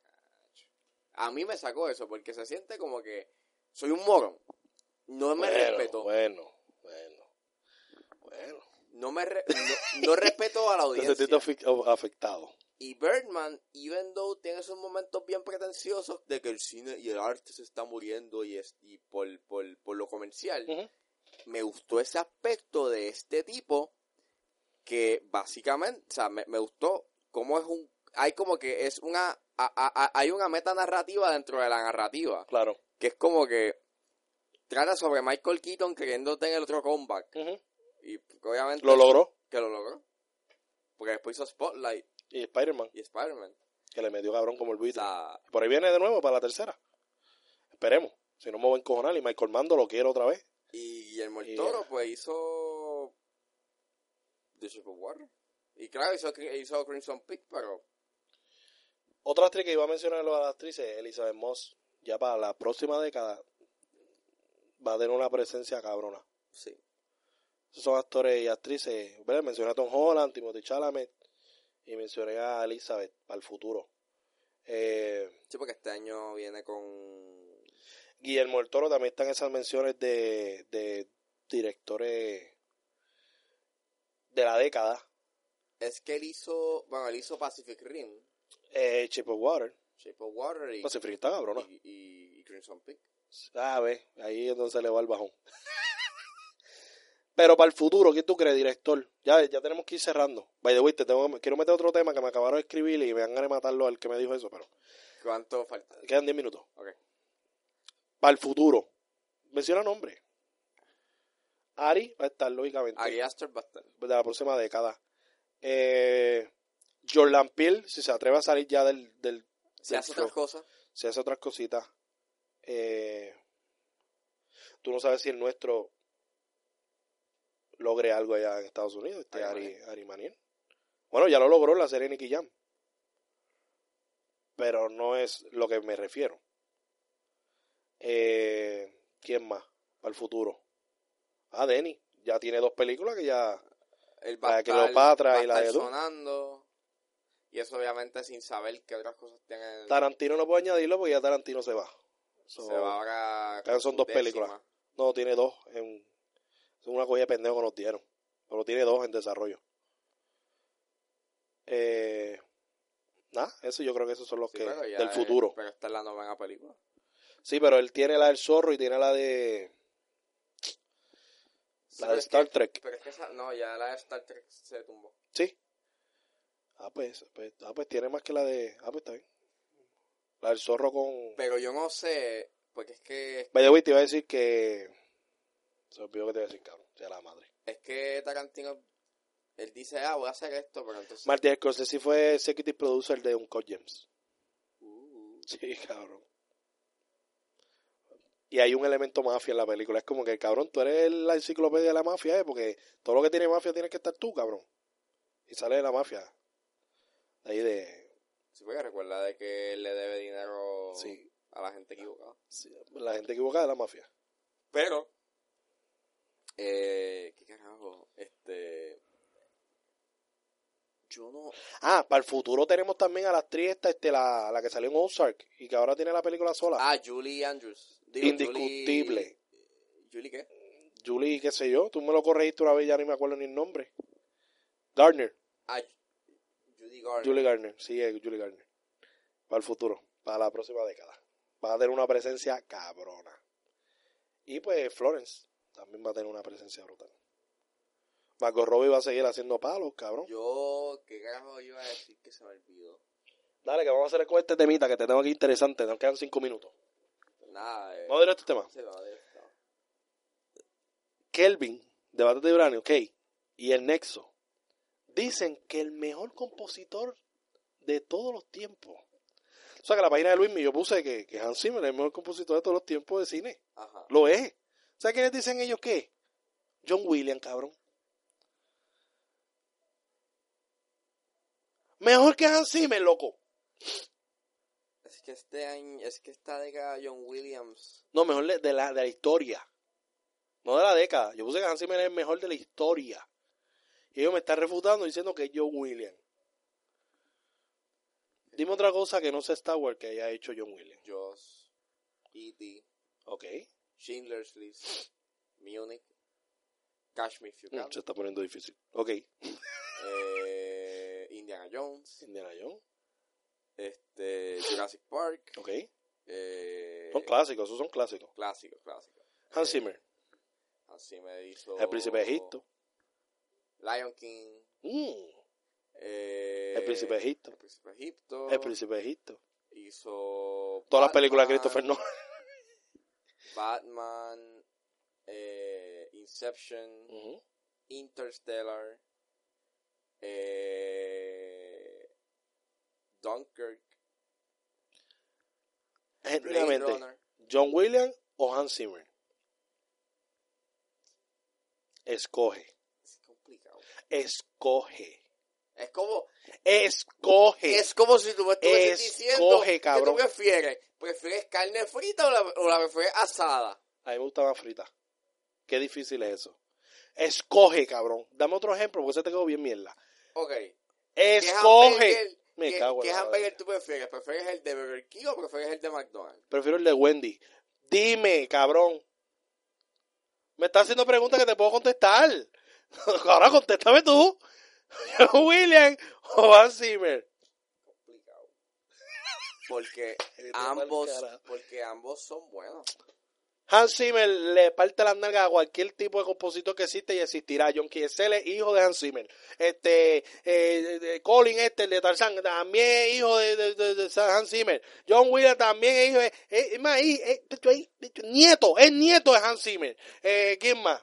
Todos son hijos de Hans Zimmer. Eh, Bueno. Farel, Farel es hijo de Hans Zimmer. Lin Manuel Miranda, hijo de Hans Zimmer. Bueno, Todos verdad, son hijos o de sea, Hans Zimmer. es verdad el hecho de que Hans Zimmer tenga muchos protégés. O sea, él tiene... John Williams es el Jacobo Morales de los scores. Eh, eh, Yo soy, yo soy, yo me muero con mi legado. Yo no tengo legado, yo soy yo solo hasta que me O muera. sea, él tiene a John Excel, tiene a Andrew, eh, a Andrew Krasinski, que fue el que hizo el soundtrack de Chappie. ¡Uh! Papi, estás hablando mucho de Chapi últimamente. Yo no sé si te has dado cuenta. De hecho, volví a ver Elysium. No está tan mala. Es ok. Está buena. No, cabrón, es Matt Damon. Tampoco es que Matt Damon es el mejor actor que hay. No, no, pero la trama... Yo, yo... eh, es predeciblita. Like, cuando ellos miran para arriba, yo puedo creer para allá. no es que sea predecible, es que se ve medio desorganizado. Como que está bien desenfocado. Sí, pero es que Neil, como yo siempre he dicho, Neil Blomkamp se enfoca en otras cosas y él necesita un corillo que le meta cabrón. Porque él hace guion también. Pero el concepto está chévere. Sí, no. Ni- Como te digo, Neil Blomkamp puede ser el director y puede ser, pero el guion me lo De jode. ahí lo mata. Sí, me lo- pero District está cabrón 9, que hacerlo tú todo. puedes ver que el tipo tiene ideas y, las de- y ahí las, y las desarrolló muy bien. Claro. Pero, pues, Pues nada, el episodio se acabó. Feliz Día de Reyes. Este episodio sale el Día de Reyes. el Día de Reyes. O eh, hoy. Este, no sale el Día de Reyes, sale hoy. hoy.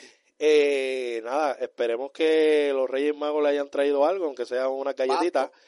Eh, le hayan traído pasto para los que ingieren pasto, ahora que es legal en Puerto Rico. Este, para los que tienen receta, claramente. Eh, no coman galletas, eh, porque eso te, te va a un viaje asqueroso y después no sabes qué carajo estás haciendo con tu vida. Buena sale el 30 de enero. Yerba buena. Ah, viene una película de la hija de Chevy, cabrón, de Ackerley, protagonizada por ella, cabrón. Se ve hija de puta, cabrón. Ackerley, la hija de Chevy, de... Cabrón, esa nena tiene un talento, cabrón. Anima, cabrón. Es una nena, una nena como de 8 años, cabrón. Y ella es la protagonista de esa película y tú la ves llorando y todo en el trailer, cabrón, dándolo todo. Lo vamos a buscar ahora cuando terminemos aquí, para que lo veas. Se- cabrón, me ¡Ah, sorpre- no, ya la mete. el pobre- Eso está cabrón, ¿verdad? Que tu hija salga más talentosa que tú, pero está bien. Este, pues pu- puede estar toda la vida diciendo, qué talentosa es mi hija. Como Didi Romero con Didi. Qué talentosa es mi hija, qué talentosa. Tú vives toda tu vida diciendo, qué talentosa es mi hija. Y yo soy una plasta no, no, Didi le metía cabrón antes. ¿ves? Pero Didi, es- Didi es multi, cabrón. Di- di- dímelo. Pero nada, estoy mamando porque quiero a Didi en el podcast. Este, bueno, que le tiraba la mañana, así que me jodí. Este, es todo. No olviden seguirnos en Facebook, Twitter, Instagram como Bates de. Vibranium. No olviden seguirnos en Instagram como. Underscore el dogout. ¿Y a dónde te siguen a ti, Cabeseñame? Eh, Me pueden seguir en Twitter como underscore ángeles, digo, ángeles26. En Instagram como underscore ángeles. Y me pueden seguir en Letterboxd como ángeles. ¿Cuál fue el último review que hiciste, Cats? Eh, no, Marriage Story. Ok. Y a mí me pueden seguir como Luismi en todos lados. Eh, Que nada. de hecho, eh, ahí en mi Letterboxd tengo una lista de las películas, las mejores películas, lo mejor del 2019. Ok. Eh, tentativamente, porque es que, Pero son películas que has visto, ¿verdad? sí, Seguro. yes. Te vale. Y la serie. Ah, y otra cosa que quiero decir antes que nos vayamos con el lunes de rally. Fuimos escogidos por el Aya Boy como, Como el, el mejor podcast de cine, cine. del 2019. No quiero que estén ahí quejándose y llorando. Entonces, nosotros los respetamos toditos. Pero el Aya sabe la verdad. Dame el pasito de la victoria. Dale el pasito, el pasito de la envidia. ¿Cuál es el pasito de la envidia? Ay, se mueren de envidia. Pero nada, Lo- felicidades. felicidades a todos nuestros- colegas que han tenido un año brutal. Todo, yo creo que esto del podcast, todo el mundo ha tenido un año brutal. Y, pero nada, le agradecemos un millón a Elaya. Es algo que le hacen su. tampoco es que. Yo, yo estoy esperando mi trofeo de oro, tú sabes, para ponerlo aquí en el logado. Pero para mí vale tan cabrón que él, siendo un colega que tiene su proyecto y tiene todo, él, él que para el carajo del ego, para el carajo lo que sea, este es mi podcast favorito y para mí este es el podcast más cabrón de cine. Vale con cojones para nosotros. Bien. Aunque sea el Aya, lo dije con Key. Aunque sea Key Marí y el Aya, las únicas dos personas que nos escuchan, nosotros vivimos felices. Y quizá por eso es que tenemos éxito dentro de, de nuestro proyecto. Y porque realmente somos conformes Bueno, con el cariño que nos dan. Gay, Elaya y Puri. Ay, Puri también, Puri escucha full, full, full este podcast. Y más cuando la mencionamos se emociona, me dicen. Este, así que se cuidan, recuerden que si no lo han hecho, ¡Únete al rally!